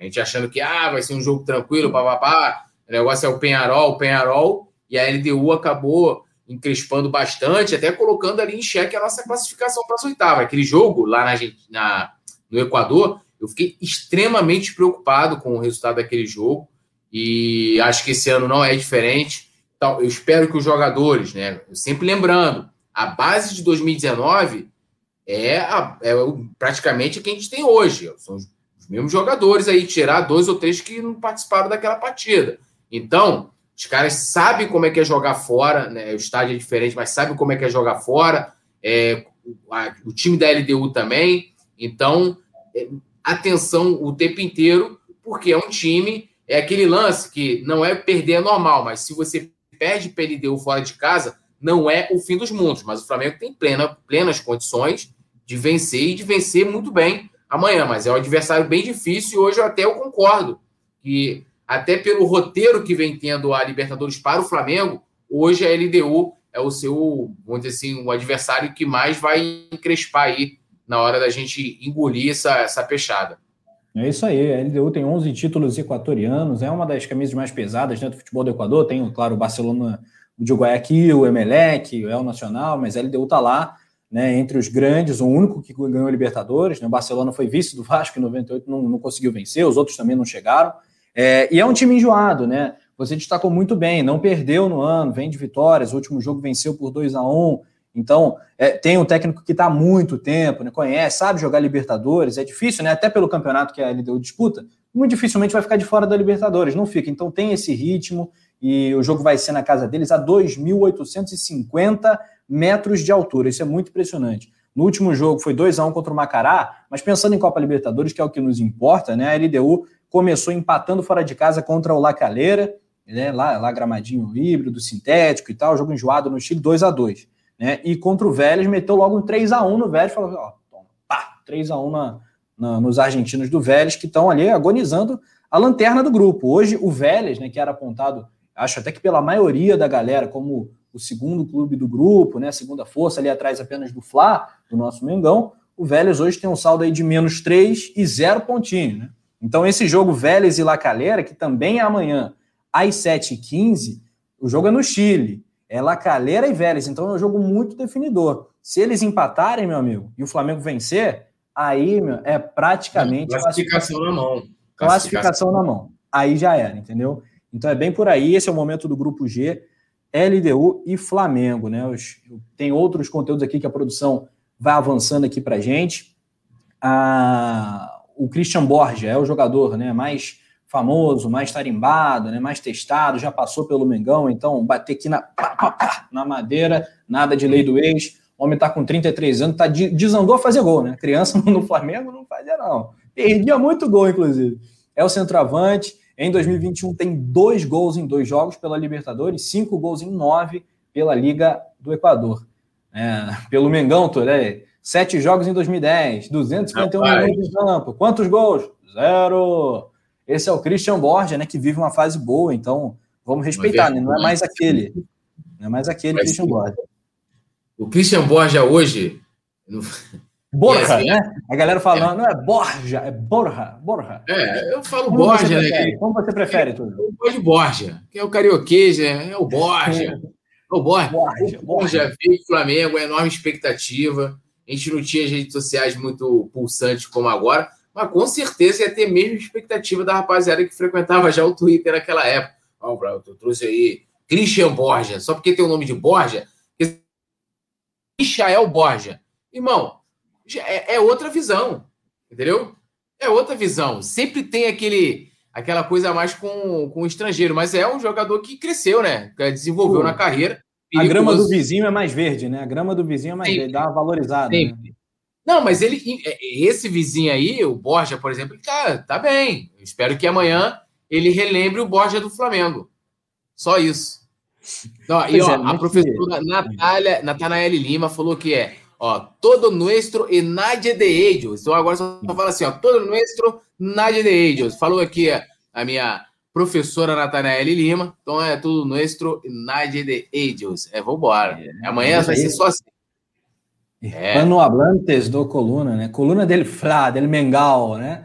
Olha só, se for para falar de invencibilidade, a gente também tá bem na fita, né? A exceção é aquele jogo do Vasco. De lá para cá, pô, o Flamengo 3 a 2 no Vélez, 2 a 1 no Volta Redonda, 4 a 1 no La Calera, 3 a 0 no Volta Redonda, tá legal para o Flamengo. Antes disso, a gente venceu o Bangu por 3 a 0, goleou o Madureira 5 a 1, Botafogo 2 a 0, é, enfim. Vamos lá, pontos fortes da Liga de Quito.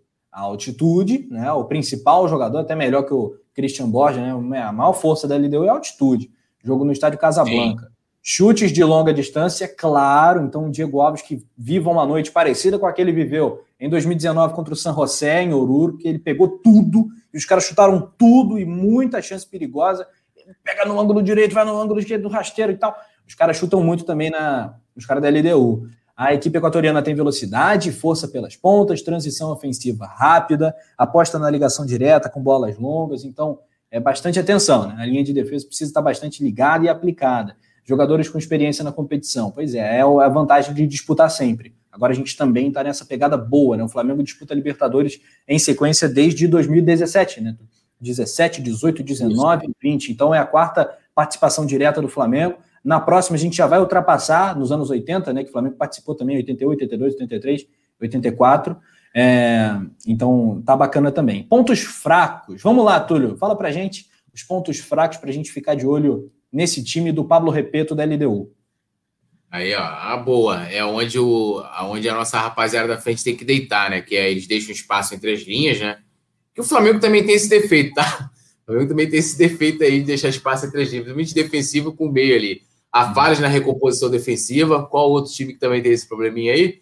Sofre uhum. contra adversários que exigem muito do setor defensivo, então isso é bom pra gente, né? E não trabalham muito com a posse de bola. E eu posso só fazer um comentário incluindo o Flamengo nessa questão? Claro Porque, que pode, assim, mas antes, só um lembrete rápido para a nação rubro-negra. Galera, todo mundo que está ligado no Coluna, somos mil pessoas aqui. Deixa o seu like aí, passamos de 1.100, tá maneiro pra caramba. Se inscreva se você não conhecia o canal, compartilha aí para os amigos, joga naquele grupo de WhatsApp e vamos com tudo. O Túlio vai falar, mas só esse lembrete super importante. Vou até mandar um like, like, like no chat. Manda aí, Túlio. Não, então, é, essa questão deles né, não trabalharem muito com a, posse, com a posse de bola, isso quer dizer o quê? Que eles deixam o adversário com a posse de bola. E a gente sabe que se a gente for forçar amanhã, é, pô, com 2.850 metros de altitude, ah, marcação alta, querer jogar sempre com a posse de bola, então essa coisa toda, bom, o time não vai aguentar, não vai ter fôlego, vai chegar no segundo tempo, vai cair todo mundo, os caras vão deitar. E é onde eles deitam é justamente nisso, né? Chute de longa distância, que a bola tem aquele o rarefeito, né? A bola corre mais e tal. O Flamengo tem que estar muito ligado nisso. Eu acho que o Flamengo. O Flamengo tomou aquela goleada contra o Del Valle, o Suco Del Valle. Eu até brinquei no jogo daqui, que eu falei, irmão, fora de lá, os, cara, os caras são um time comum. Tem nada demais. Até brinquei falando do treinador dos caras, que é bom sim, mas eu falei, irmão, ó, o cara tem o maior reforço que é, é jogar na altitude. Veio para cá, tomou goleada. E o, o, time do Flamengo formado ataque com, o Lincoln. Né? Lincoln meteu gol no Del Valle. Então os caras sabem explorar isso e com certeza eles têm isso como. Talvez não seja nem um ponto fraco, né? Talvez seja até uma estratégia. Ah, eu tô aqui jogando em casa, deixo meu adversário jogar, eles vão cansar, porque vai tocar, vai, vai atacar e papapá, aquela coisa toda. Até uma característica do Flamengo de jogar com a. Mas eu acho que o Flamengo tinha que adotar contra a LDU a, a estratégia que adotou contra o Del Valle quando jogou no Maracanã.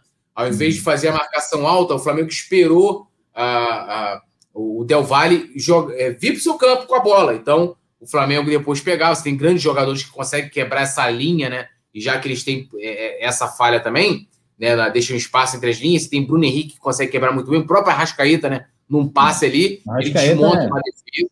O, então, o sobrenome do Arrascaeta é quebrador de linha, né, cara? Porque é os é. passos do Arrascaeta são muito imprevisíveis. Ele vê muito além. Do o último jogo, eu até eu coloquei, né, coloquei no Twitter, até deu uma viralizada a narração do seu gol, que tem, a, né, que tem lá a gente, a produção coloca aqui no, no coluna do Fla Play. Falei, cara, ninguém tinha comentado o drible de corpo que o Arrascaeta dá. É. Aí eu falei assim: não, mas o cara tava passando lotado. Mas aquele drible ali foi, foi, foi importantíssimo pro, pro, pro, para a tomada de decisão do zagueiro, né?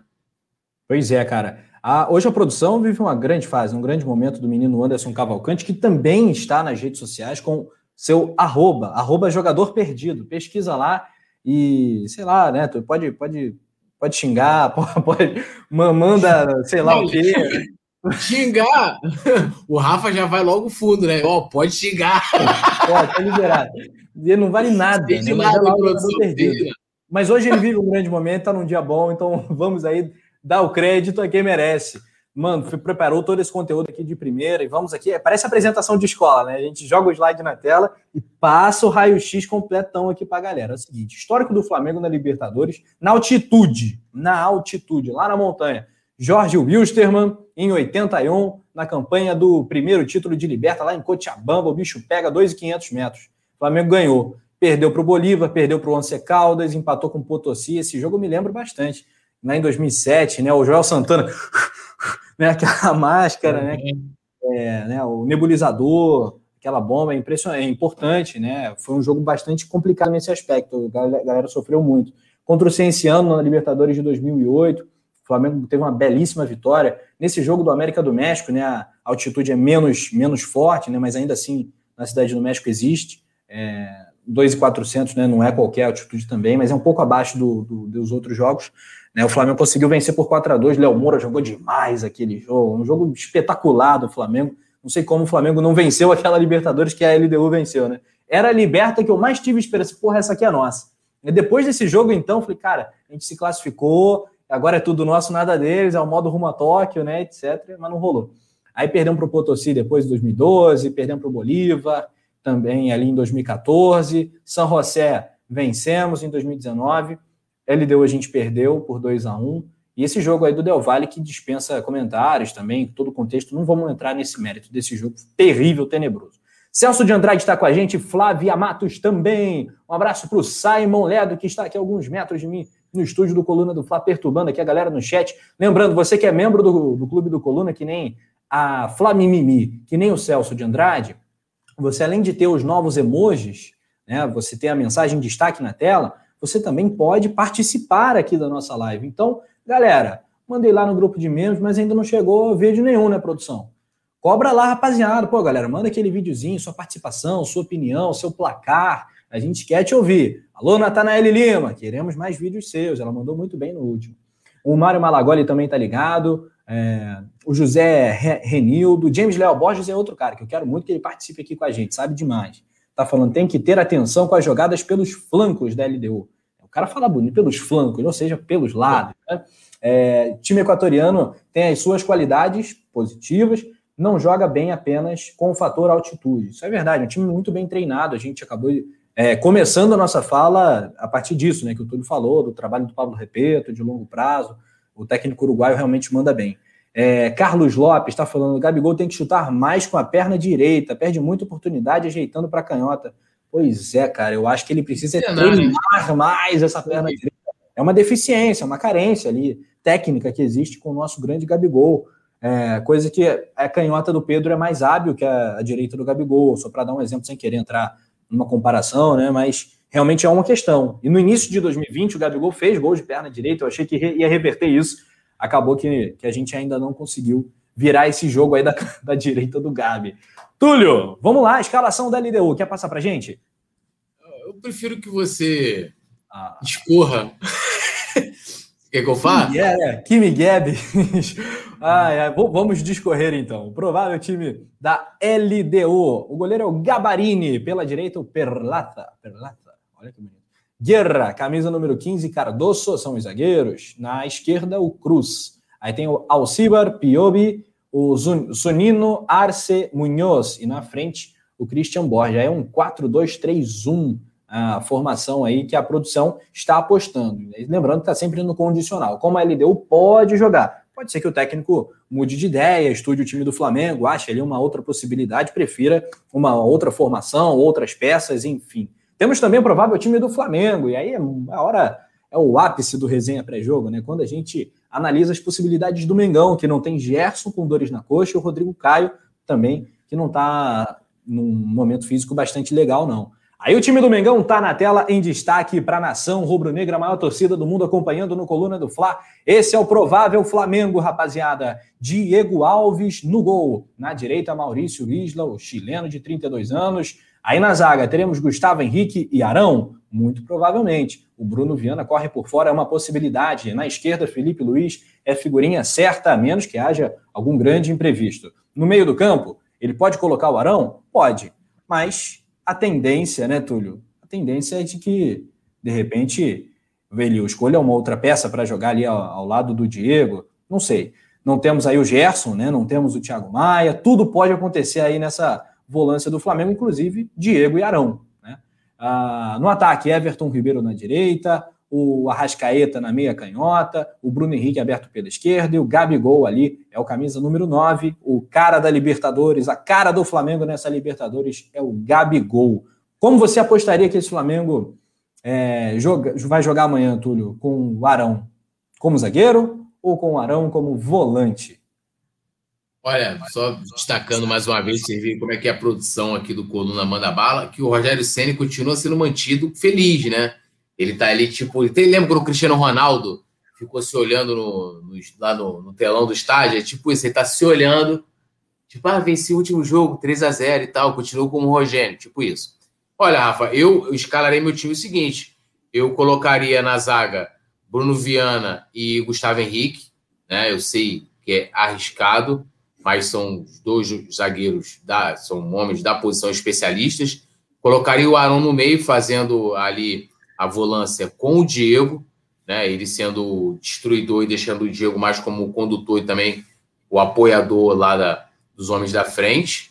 Eu acho que dentro das dúvidas que a gente está colocando aqui, que só amanhã o Ceni, né, no caso, uma hora antes da partida, e quem tiver colado aqui na nossa transmissão vai, vai pegar na hora, né? Que sai já vai passando, eu, eu iria dessa forma, né? Que aí ficaria, né? Diego Alves, Isla, né? É, Bruno Viana, Gustavo Henrique, Felipe Luiz, Diego Arão, Arrascaeta, Everton Ribeiro, Bruno Henrique e Gabigol. Esse seria meu time para amanhã. Muito bem, aí a opinião do poeta Túlio, a galera do chat, como você escalaria o Mengão? Temos a Letícia Marques no chat do Coluna do Fla, tá voando, Letícia Marques, tá aí com, liga o turbo, tá que nem o Bruno Henrique, liga o turbo, Letícia Marques decolando, ah, acho que é, é Letícia, não notícias, né, produção? Depois me confirma aí, acho que teremos Letícia Marques em instantes, é, na tela do Coluna, Natanael Lima está falando, ah não, agora não basta o Arão fazer todas as funções, agora ele está em duas posições ao mesmo tempo. A Lohana Pires deixaria o Arão na zaga e arriscaria o Hugo Moura no meio. Será? O André Silva coloca o Arão na zaga e João Gomes no meio. Opiniões aqui divergentes, acho que tem discussão, acho que tem conversa. O Rogério Senna talvez nem esteja decidido nesse momento, por isso que a gente deixa aquele ou, né? Porque não dá para cravar nesse momento, ainda na segunda-feira, agora nove da noite, qual será o time do Flamengo para jogar um jogo da Libertadores na altitude. Não sei, Túlio, será que João Gomes e Hugo Moura né, tem o estofo, tem a casca né, para pegar esse desafio num jogo importante, líder e vice-líder, altitude, 2.850 metros? Eu acho que seria bom para eles, né? Se eles jogassem, ter, ter essa experiência seria assim extremamente positivo, pensando até na carreira deles. Mas tenho cá minhas dúvidas se pode dar errado, Túlio. Ah, é. acho que a possibilidade sempre existe, né? mas é, o jogador que está ali no plantel, né? Igual quando brinco com aquele negócio do soldado que está na guerra, tem que estar. Tá, ah, tá, é, ele, é. ele tem que estar tá preparado. Mas se a gente for olhar, eu assim, não iria com o Hugo Moura se fosse manter o Arão na zaga, se, fosse, se for essa a opção do Sene. Se for colocar outro volante para o lugar do Gerson, colocaria o João Gomes. Que aí como é que eu armaria o Flamengo ali? Deixava o João Gomes um pouco mais preso e o Diego com um pouco mais de liberdade, né? Mas o que eu. Vai, e vai lembrar essa coisa do ah, não vamos colocar. Igual você falou, lógico. A partida é muito maior, tem altitude e tal. Né? Mas o João Gomes, cara, ele, o moleque aí estreou na Libertadores atuando contra o Del Valle, né? A primeira partida dele, a gente estava, foi no Maracanã, foi uma necessidade do Flamengo na época do Domi de colocar é. o time com garotos, mas sim, tem, o cara sabe que é Flamengo, futebol é futebol. É futebol. Não tem torcida para fazer aquela influência muito grande. Eu acho que a questão aí da altitude, eu acho que é algo criminoso, né? Inclusive, quando se discutiu proibir isso, devia é, ter sido aprovado, porque é uma maneira com que essas equipes é, né, tenham vantagem, vantagem técnica mesmo sobre as demais equipes. Mas entre Hugo Moura e João Gomes, eu prefiro João Gomes. Muito bem, tá aí. Eu também prefiro. Entre os dois, eu prefiro o João Gomes. Letícia Marques estará no Notícias do Fla confirmadamente. A produção queria me embananar, deixar aqui para o último momento e tal, para me quebrar, mas não conseguiu porque Letícia já está aqui nos bastidores, inclusive, tá, produção? Chupa, jogador perdido. É, Lohan... Eu sabia. Depois do Rafa pedir para a galera xingar, pode lá xingar, eu fiquei esperando o vapo do Rafa aqui. Agora não teve jeito, né? Então, assim, é, vou só ler aqui o comentário da Lohana, que é interessante, o Rafa. Ela falou assim: ó, considerando a cabecinha do Senna, aquela cabecinha de pouca telha do nosso querido Rogênio, ele deixa o Arão no meio, Gustavo Henrique e Viana na zaga, e Gomes não entra, disse a querida Lorana Pires. Olha aí, ó. Olha aí, tá rodando aí um, essa chamada aí super bacana das lojas oficiais do Mengão né? Muito legal. Você pode comprar seu produto oficial do Mengão através, enfim, QR Code, tem o WhatsApp também. Garanto seu produto oficial. As lojas estão bombando aí em Floripa, no Shopping Itaguaçu, é, tem em Balneário Camboriú, várias lojas na São Rubro Negra, mas essas aqui a gente recomenda com muito gosto, porque a gente conhece a galera, a galera é, acompanha os jogos do Mengão no Coluna do Fly, na Avenida Brasil, Balneário Camboriú, em Floripa, no Shopping Itaguaçu, em Blumenau, no Norte Shopping e em Maceió, no nosso querido Shopping Pátio Maceió. Lugar maravilhoso também. Tem no Sul, tem no Nordeste, em todos os cantos. Um abraço para as lojas Nação Rubro Negro que estão sempre acompanhando aqui o Coluna do Fla. É, o Vicente Fato falando que eu imploro pelos vapos.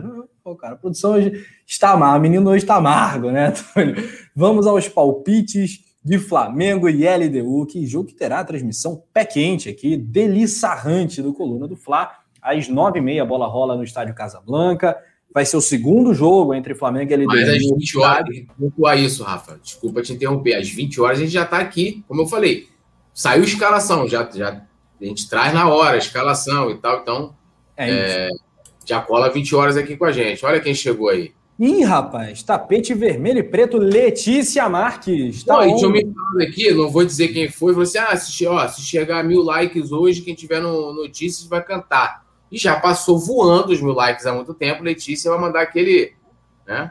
Teremos cantoria. Letícia, seu boa noite, claro, para a galera. Você vai, vai mandar palpite. É, ela já pode até ler o superchat, né? Quer ler o superchat é, Lohana? Que Qualquer um que fala mal da produção com Anderson merece vapo. Lohana Pires. Aí, Queremos a sua opinião, Letícia. Pode falar mal da produção, por favor. Não, eu, eu não posso falar nada, tá tudo bem. O Anderson tá ótimo aqui. Eu já vi que ele já te deu vapo comigo no Notícias ele não vai poder fazer, porque só tem eu. Então, assim, ele não vai poder me dar o vapo no Notícias. Então, assim, estou com uma certa.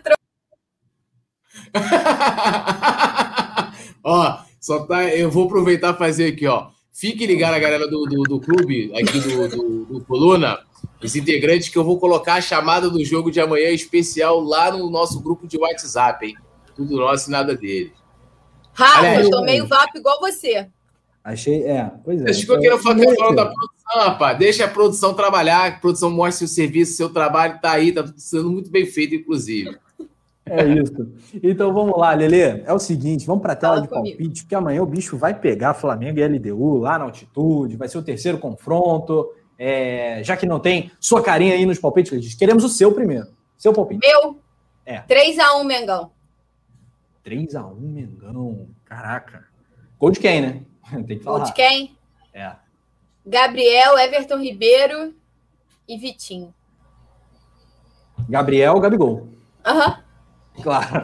A Letícia fala Gabriel, fala toda hora fala Gabriel, não fala. É íntima, né? É, é tipo assim, não, não. a intimidade é, é, Gabi, mas ela não gosta de tipo assim, eu não sou íntima não dele. Não posso demonstrar, entendeu? Aí eu tenho é. que tratar com uma certa distância. Então Entendi. ela fala, ah, Gabriel, não, não, Gabriel. Pô, gol, gol, é gol do Zico, é gol do Arthur. Né, a produção colocou, não, Gabriel Pensador. É. Olha só. Podia ser outro Gabriel, podia ser o Gabriel Batista produção. Podia, pô, Rafa. Tem outro Gol Gabriel queria, pô. Aí, Olha só, vamos lá, Túlio, teu placar. Olha, eu vou apostar aí no 2 a 1 para o Flamengo. Um gol de Gabriel Barbosa, seguindo aqui. Gabriel B, Gabriel B, Gabriel B. É, Gabriel B. E um gol de Vitinho entrando no segundo tempo, colocando aquela correria, dando o último né, fôlego dele na, naquela altitude e marcando pra gente o gol derradeiro da vitória. Estamos quase igual, hein, Túlio? Então, estamos quase iguais aí. Eu ainda fui ah. um pouquinho mais longe e botei o Everton Ribeiro marcando também. Pois é, Everton é. Ribeiro que fez gol na LDU na Libertadores de 2019, também foi O homem tá precisando de um gol. Porra, tá mesmo, tá mesmo. É, olha, pô, os dois palpites estão muito bons, hein? Mas eu vou com a Letícia, 3 x 1 um ótimo placar, ótimo placar. 3 x 1 gols de Gabi. Gabriel, por favor, Rafa. Menino Gabriel. É, também vai ter gol do Arrascaeta. Na né, Liberta não tem jeito, o Arrasca tá um demais. E o outro vai ser do Diego Ribas. Que isso? De falta? Sei, não sei. Vamos deixar em aberto. De falta pode ser o Vitinho, pode ser o Arrascaeta, pode ser o Diego. Ele fez o último, né? Vamos ver. É, então, esse é meu placar. Aqui, placares da galera. O Flabinho tá mais confiante que a gente, tá apostando num 4x1. Né, o, e tá falando que o Túlio tá econômico, né? O cara tá realmente embrasado. Vicente Flá, que é um 9 a 0 James Léo Borges 2 a 1 gols de Arrascaeta e Gabigol, Christian Borges farol da LDU, confirmando a eficácia da lei do ex. Natanael também tá com a Letícia, 3 a 1 tá confiante, mas acho que vai ter gol sofrido. Então, Túlio Padrão, Rodrigues. né? É, não tem jeito. Notícias do Flá, Gabriel Medina. é, do Gabriel Medina. Aí, Túlio, você que gosta, outro casalzinho chato, hein? Com todo respeito. É, eu, assim, eu não gosto de casal mala, né, irmão? Então, eu nem acompanho. Eu, eu, na verdade, eu tinha que ter a obrigação de seguir todos os jogadores do Flamengo. Eu não sigo uma galera, tipo, Thiago Maia. Não sigo, irmão. Não sigo. Primeiro que agora tem uma outra novela, né? Depressão, tristeza, separação. Ih, eu boto no Netflix, amigo. Vou ver tristeza, eu boto no Netflix, tá maluco? vou ver tristeza. Então tá, não vamos ver tristeza hoje, hoje é só alegria. Letícia Marques no comando do Notícias do Fla. Vamos passar essa bola, a live segue, a galera vai deixando o like. Tulhão, agora vamos ficar na audiência, né? Pipoquinha. Essa parada. Vou colar aqui, vou colar aqui no, no, no chat e eu quero dizer o seguinte: agora a pronúncia certa com a ajuda de Natanael e da galera, que é tudo nuestro e nada de ellos. É isso aí. Eu não vou, eu não vou mandar um palavrão porque eu sei um palavrão em espanhol, mas eu não vou mandar aqui para não cair de derrubar a live, entendeu? É nóis. Então valeu. É isso aí, Letícia. Bom programa. Já cortaram assim, todo mundo apareceu somente a minha carinha aqui. Boa noite, galera. É um prazer estar aqui com vocês novamente. Entrei um pouquinho no resenha para a gente conversar. Agora estamos com notícias para repercutir todas as últimas Informações do Flamengo no dia de hoje, pré-jogo. O Flamengo enfrenta a LDU amanhã, nove e meia da noite, pela terceira rodada da fase de grupos da competição. Então, antes de tudo, antes de todas as notícias, vou pedir, solta o dedo no like, compartilha a live com a galera e produção, libera a vinheta.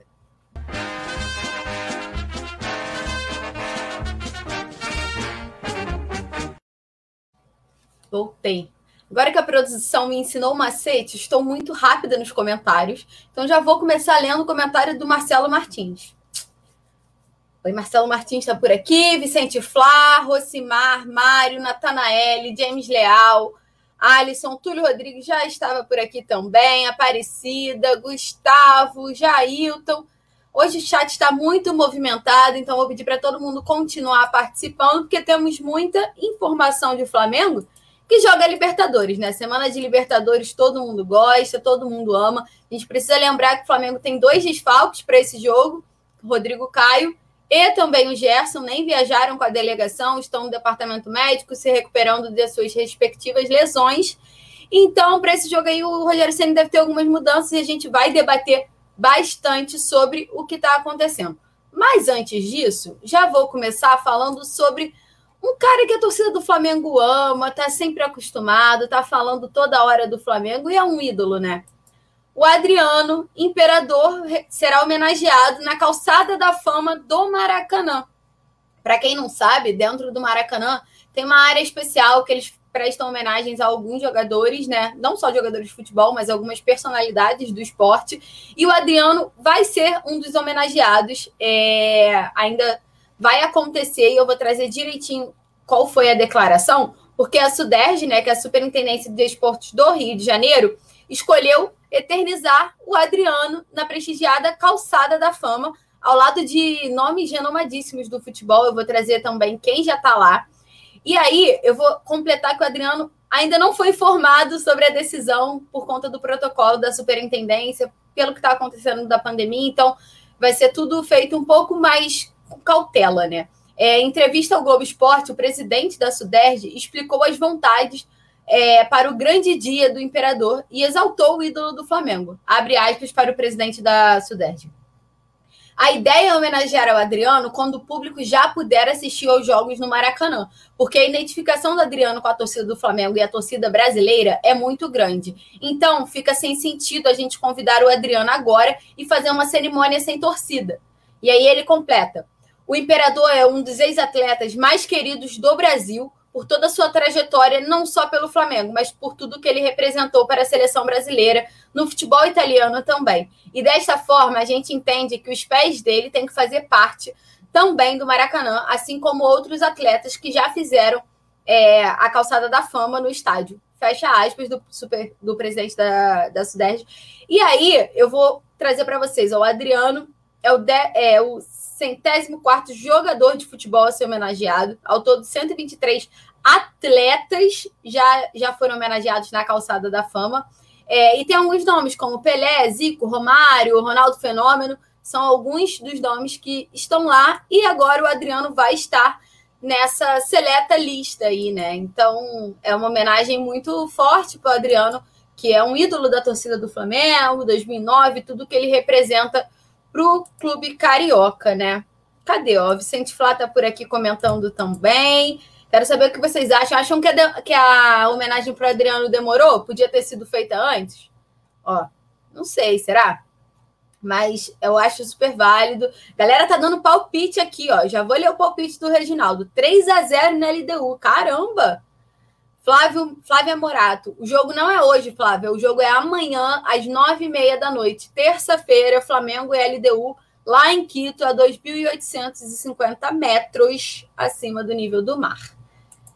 Continuando, agora a gente já falou de um ídolo, do Adriano, né? Agora a gente pode falar sobre Marcos Braz, que é uma figura também presente demais dentro da torcida do Flamengo, está sempre na boca da, do povo, da nação rubro-negra, porque ele está sempre interagindo. É o dirigente, para mim, que mais interage com a galera. Então, é aquele dirigente que a torcida tem mais apreço, né? Eu diria. E ele está sempre online no Twitter, jogando alguns enigmas para a galera. Novamente, essa semana, ele fez uma publicação bem curiosa e já agitou lá. Foi no Twitter dessa vez. E eu vou trazer o que, que aconteceu para quem não está ligado, ficar ligado, que a gente Aqui no Coluna do Fla, a gente está ligado 24 horas e sabemos de absolutamente tudo que acontece. Então, o que, que aconteceu?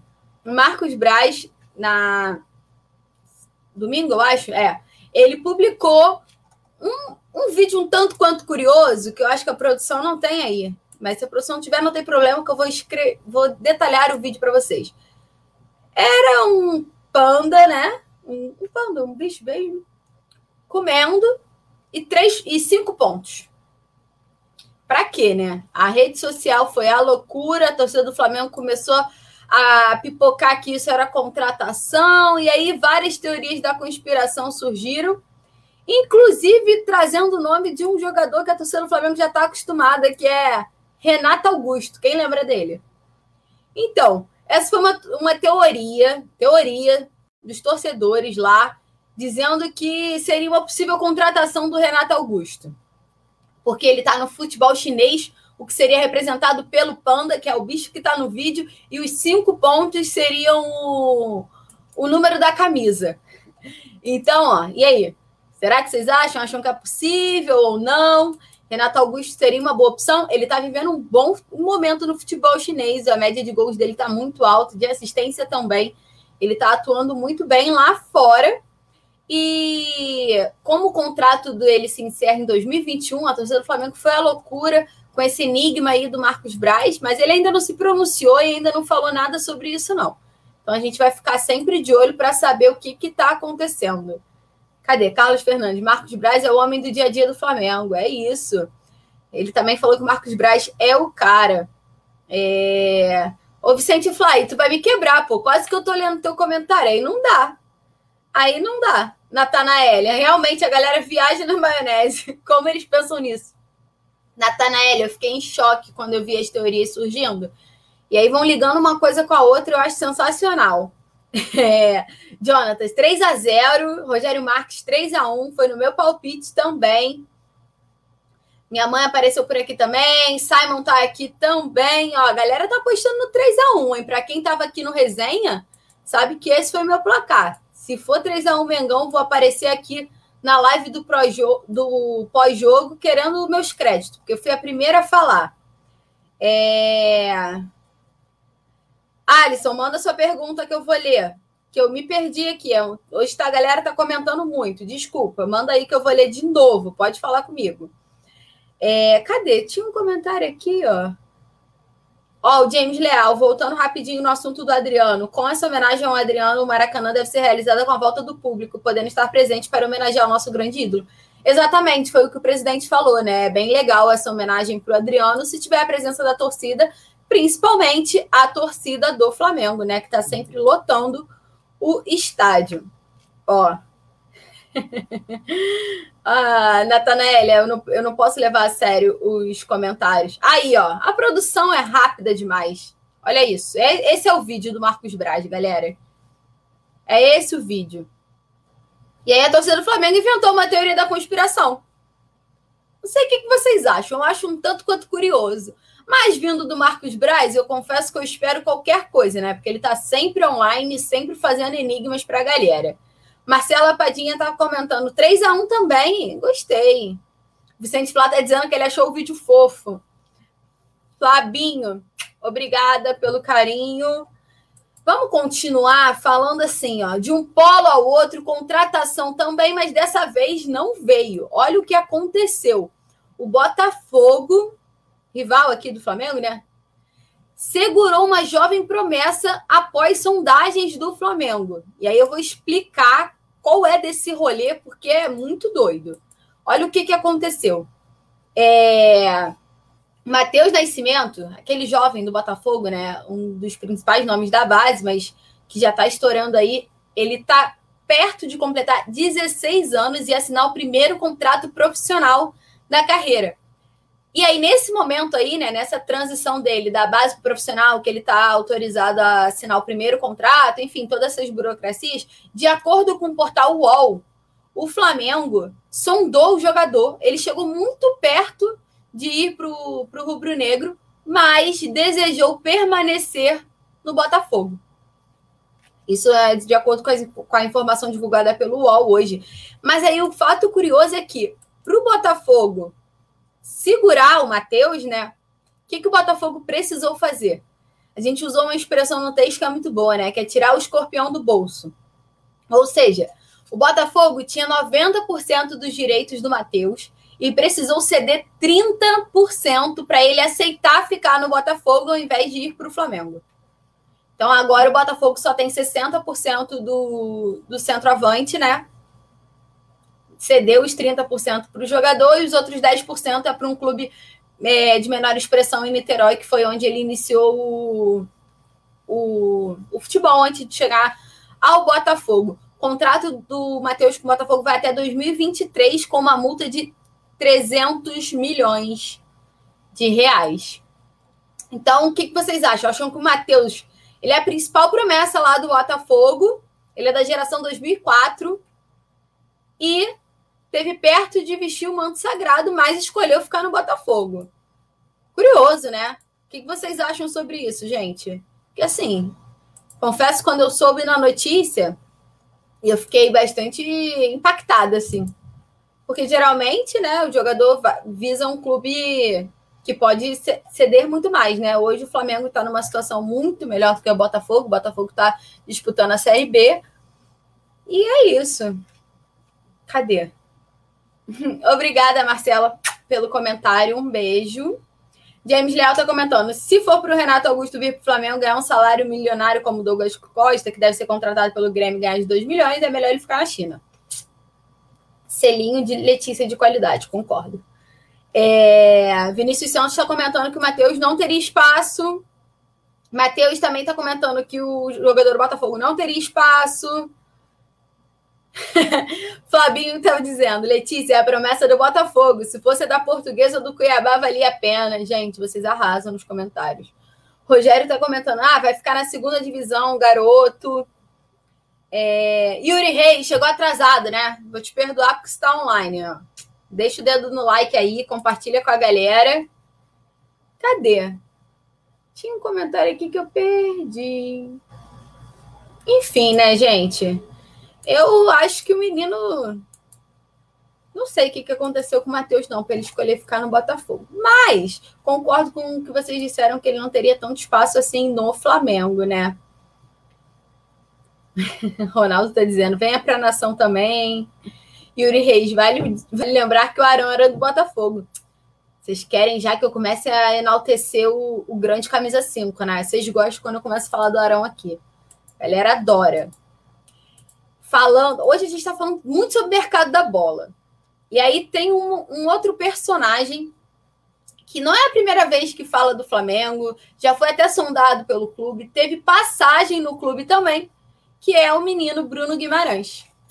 Hoje ele está no Lyon, lá da França, é, e ele não tem mágoa do Flamengo, porque, como eu falei, a galera não lembra, mas ele tem uma passagem quando ele era um pouco menor, né? No futsal do Flamengo era destaque no futsal do Flamengo, jogou acho que uns quatro ou cinco anos lá com o Flamengo e ele não teve a oportunidade, ele não foi chamado para jogar no futebol de campo.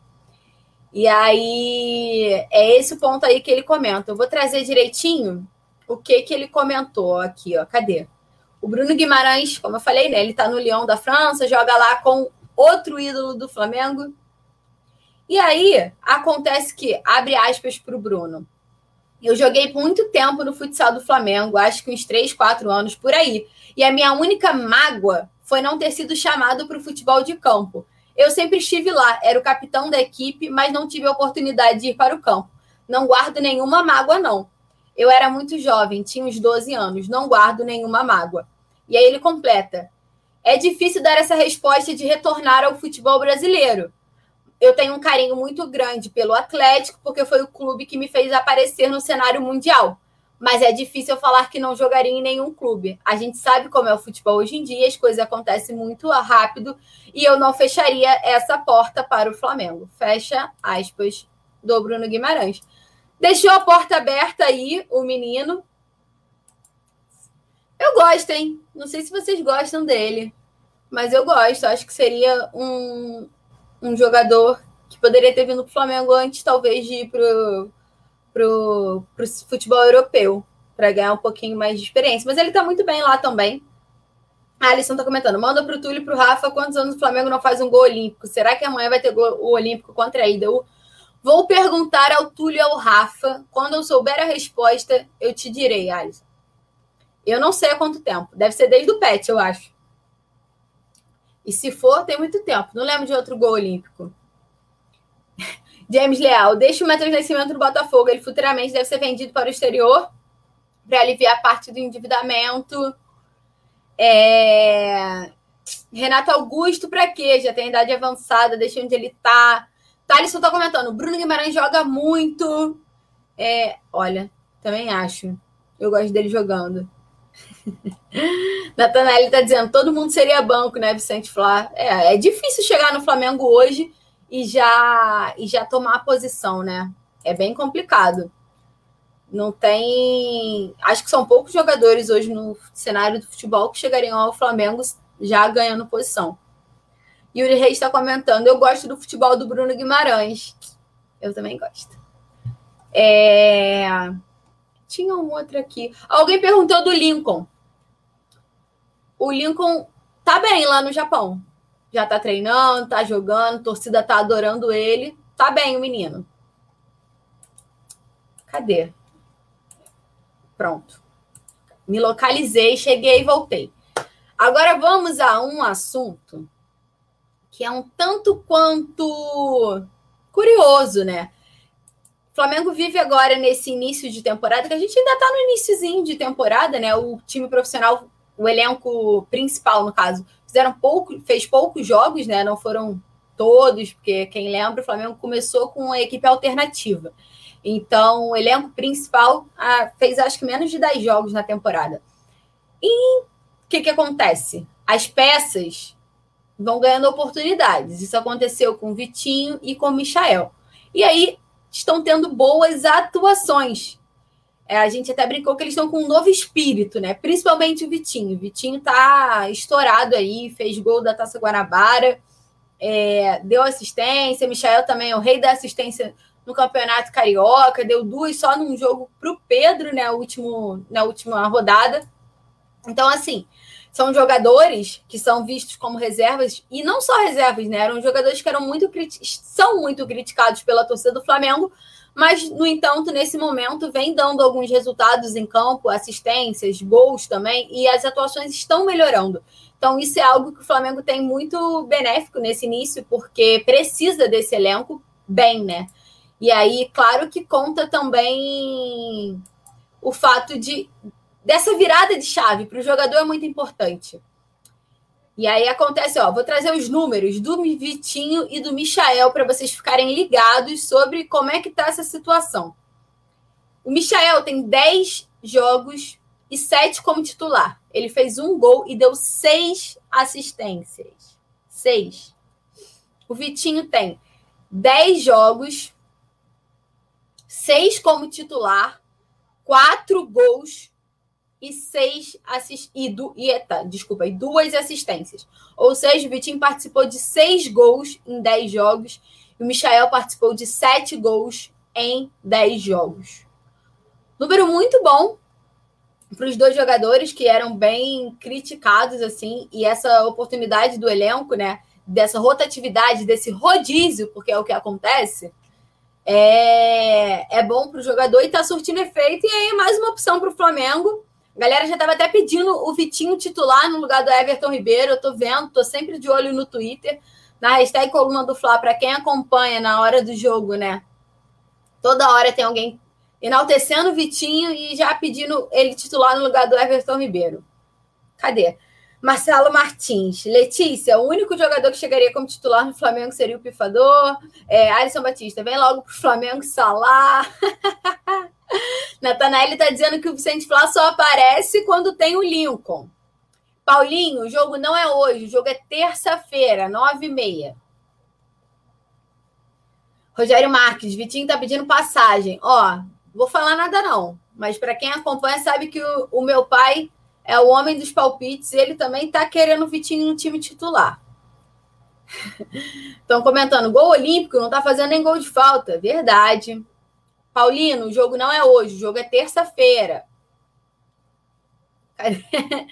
Yuri Reis, achamos a função do Michael que é dar assistência. Ó, tá dando assistência pra caramba, tá? São seis assistências em dez jogos, é muita coisa. Gledson tá comentando, Everton Ribeiro tá devendo alguns jogos. Vitinho, titular contra a LDU.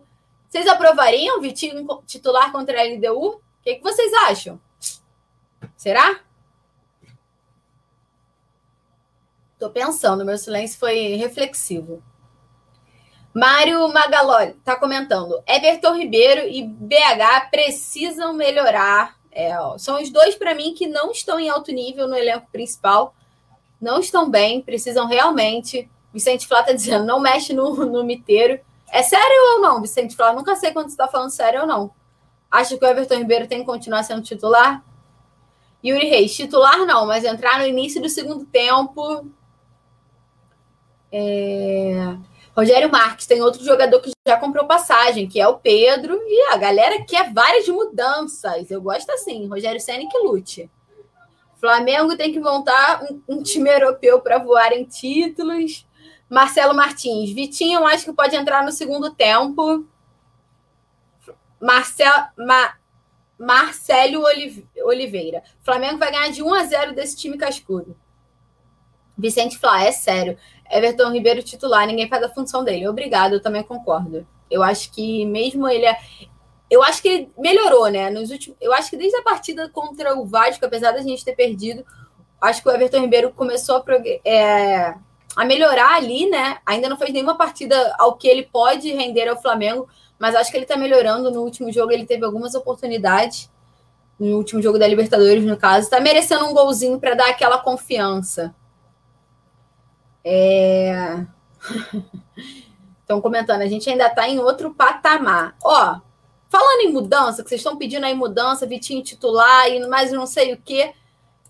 Tem uma mudança à vista amanhã, porque como eu já entrei aqui no Notícias relembrando que o Flamengo está sem o Rodrigo Caio e sem o Gerson.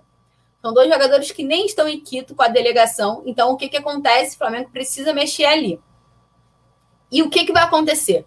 O que, que será que o Rogério Ceni vai fazer? Eu quero saber o que, que vocês fariam e o que, que você acha que o Rogério Ceni vai fazer, né? Porque tem aquela diferençazinha básica. A Natanael já comentou sobre isso na hora que estava no resenha.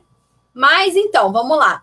O Flamengo tem duas opções: deixar o Arão na zaga e escolher a dupla, que aí ficaria a critério do Gustavo Henrique ou do Bruno Viana, né? Muito provavelmente porque o Léo Pereira não tem sido utilizado, ou levar o Arão para o meio-campo. E aí, para atuar de volante, né? Que é a função dele de fato, porque não tem o Gerson.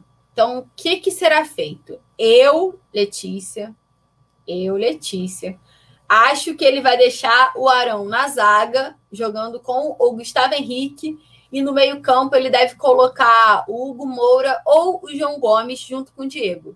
Mas eu apostaria no Hugo Moura. Sabe por que eu não acho? A galera tá comentando. Gustavo Henrique na zaga com Bruno Viana. Pode ser, seria uma opção. Seria até o ideal que ele fizesse.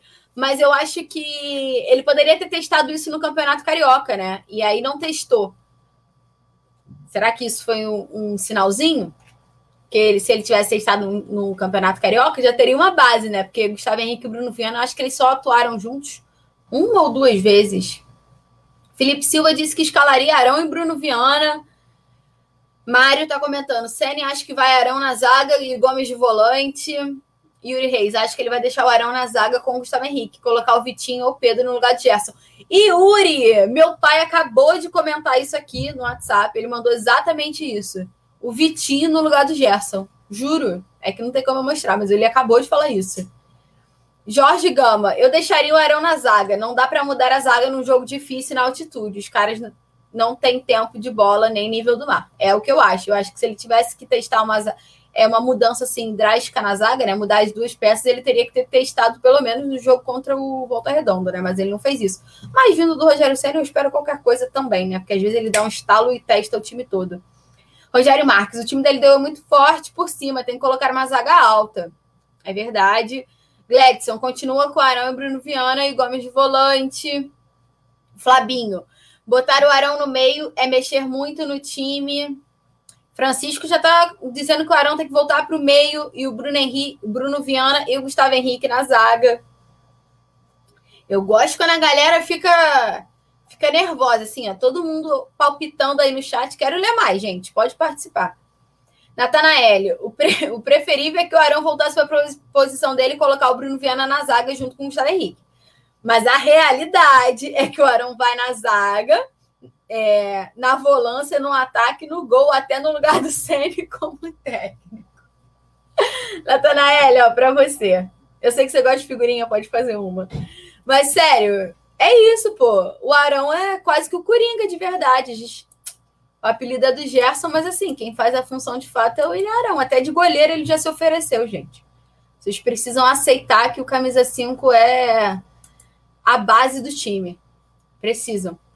Mas é isso, brincadeiras à parte. A gente precisa agora, a gente já falou do Flamengo, falou de todas as possíveis mudanças. Então vamos dar uma passadinha rapidinho na LDU. A LDU está invicta no ano de 2021. O time equatoriano ainda não perdeu nesta temporada. Então, é uma coisa para o Flamengo ficar de olho, até porque vai estar jogando fora de casa, lá tem altitude, então é um time que está muito entrosado aí nesse início do ano, né? Nesse início de temporada. Em 2021, a equipe fez 14 jogos. É, no ano de 2021, né? Eles fizeram 14 jogos, sendo 12 pela temporada de 2021. E tá invicta. Deixa eu ver, não sei quantos, quantas vitórias, gente. Pera aí. Cinco vitórias e sete empates. Também não é lá essas coisas, né? Cinco vitórias e sete empates. Tá invicto, tá invicto, mas tem sete empates. E Vicente Flá, Led deu invicta, ninguém tira a vitória dessa poderosa equipe. É a zica reversa, né? A famosa zica reversa que o Vicente está botando aqui. Matheus está comentando, vai perder amanhã, vamos lá, Flamengo. É... 7 a 1 Que isso?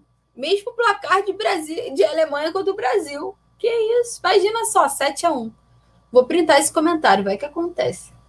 O jogo, gente, é amanhã, terça-feira, contra a LDU, lá em Quito, nove e meia da noite. Você pode acompanhar toda a transmissão aqui no Coluna do Fla, só ficar ligado que vai estar todo mundo aqui fazendo a, tra a tradicional transmissão pé quente, rubro-negra.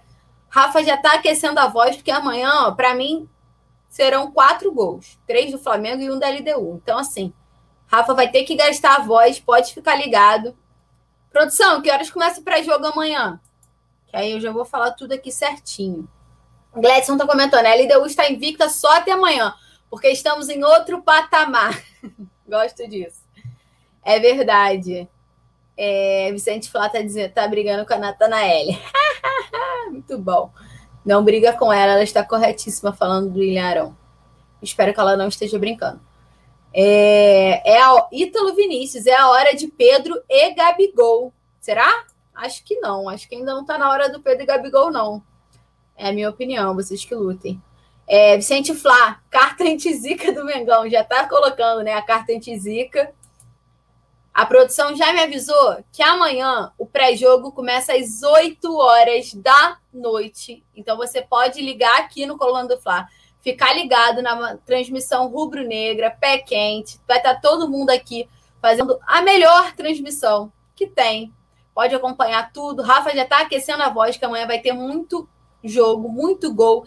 E aí eu vou recapitular para vocês. Flamengo e LDU, nove e meia da noite. A transmissão no Coluna do começa às 8 horas. Já estou pedindo para você ficar ligado. Liga o sininho aqui no canal, que você vai receber notificação quando a live for aberta, para você não esquecer de forma alguma, para já entrar no aquecimento com a produção. Vai estar todo mundo por aqui. E sempre tem aquela famosa prenda, né? Amanhã eles devem dançar de novo, então já vou falar que amanhã vocês têm que entrar na na live já pedindo a música, porque eu tô adorando eles fazendo esses TikTokers. É, Yuri Reis, Letícia, o BH cresce em jogo grande. Tomara, tá precisando ap aparecer mesmo, Yuri. É, e é isso. Gente, foi um prazer tá todo mundo por aqui. A audiência foi maravilhosa, todo mundo que comentou aqui. Muito obrigada. E ó, até amanhã e saudações rubro-negras.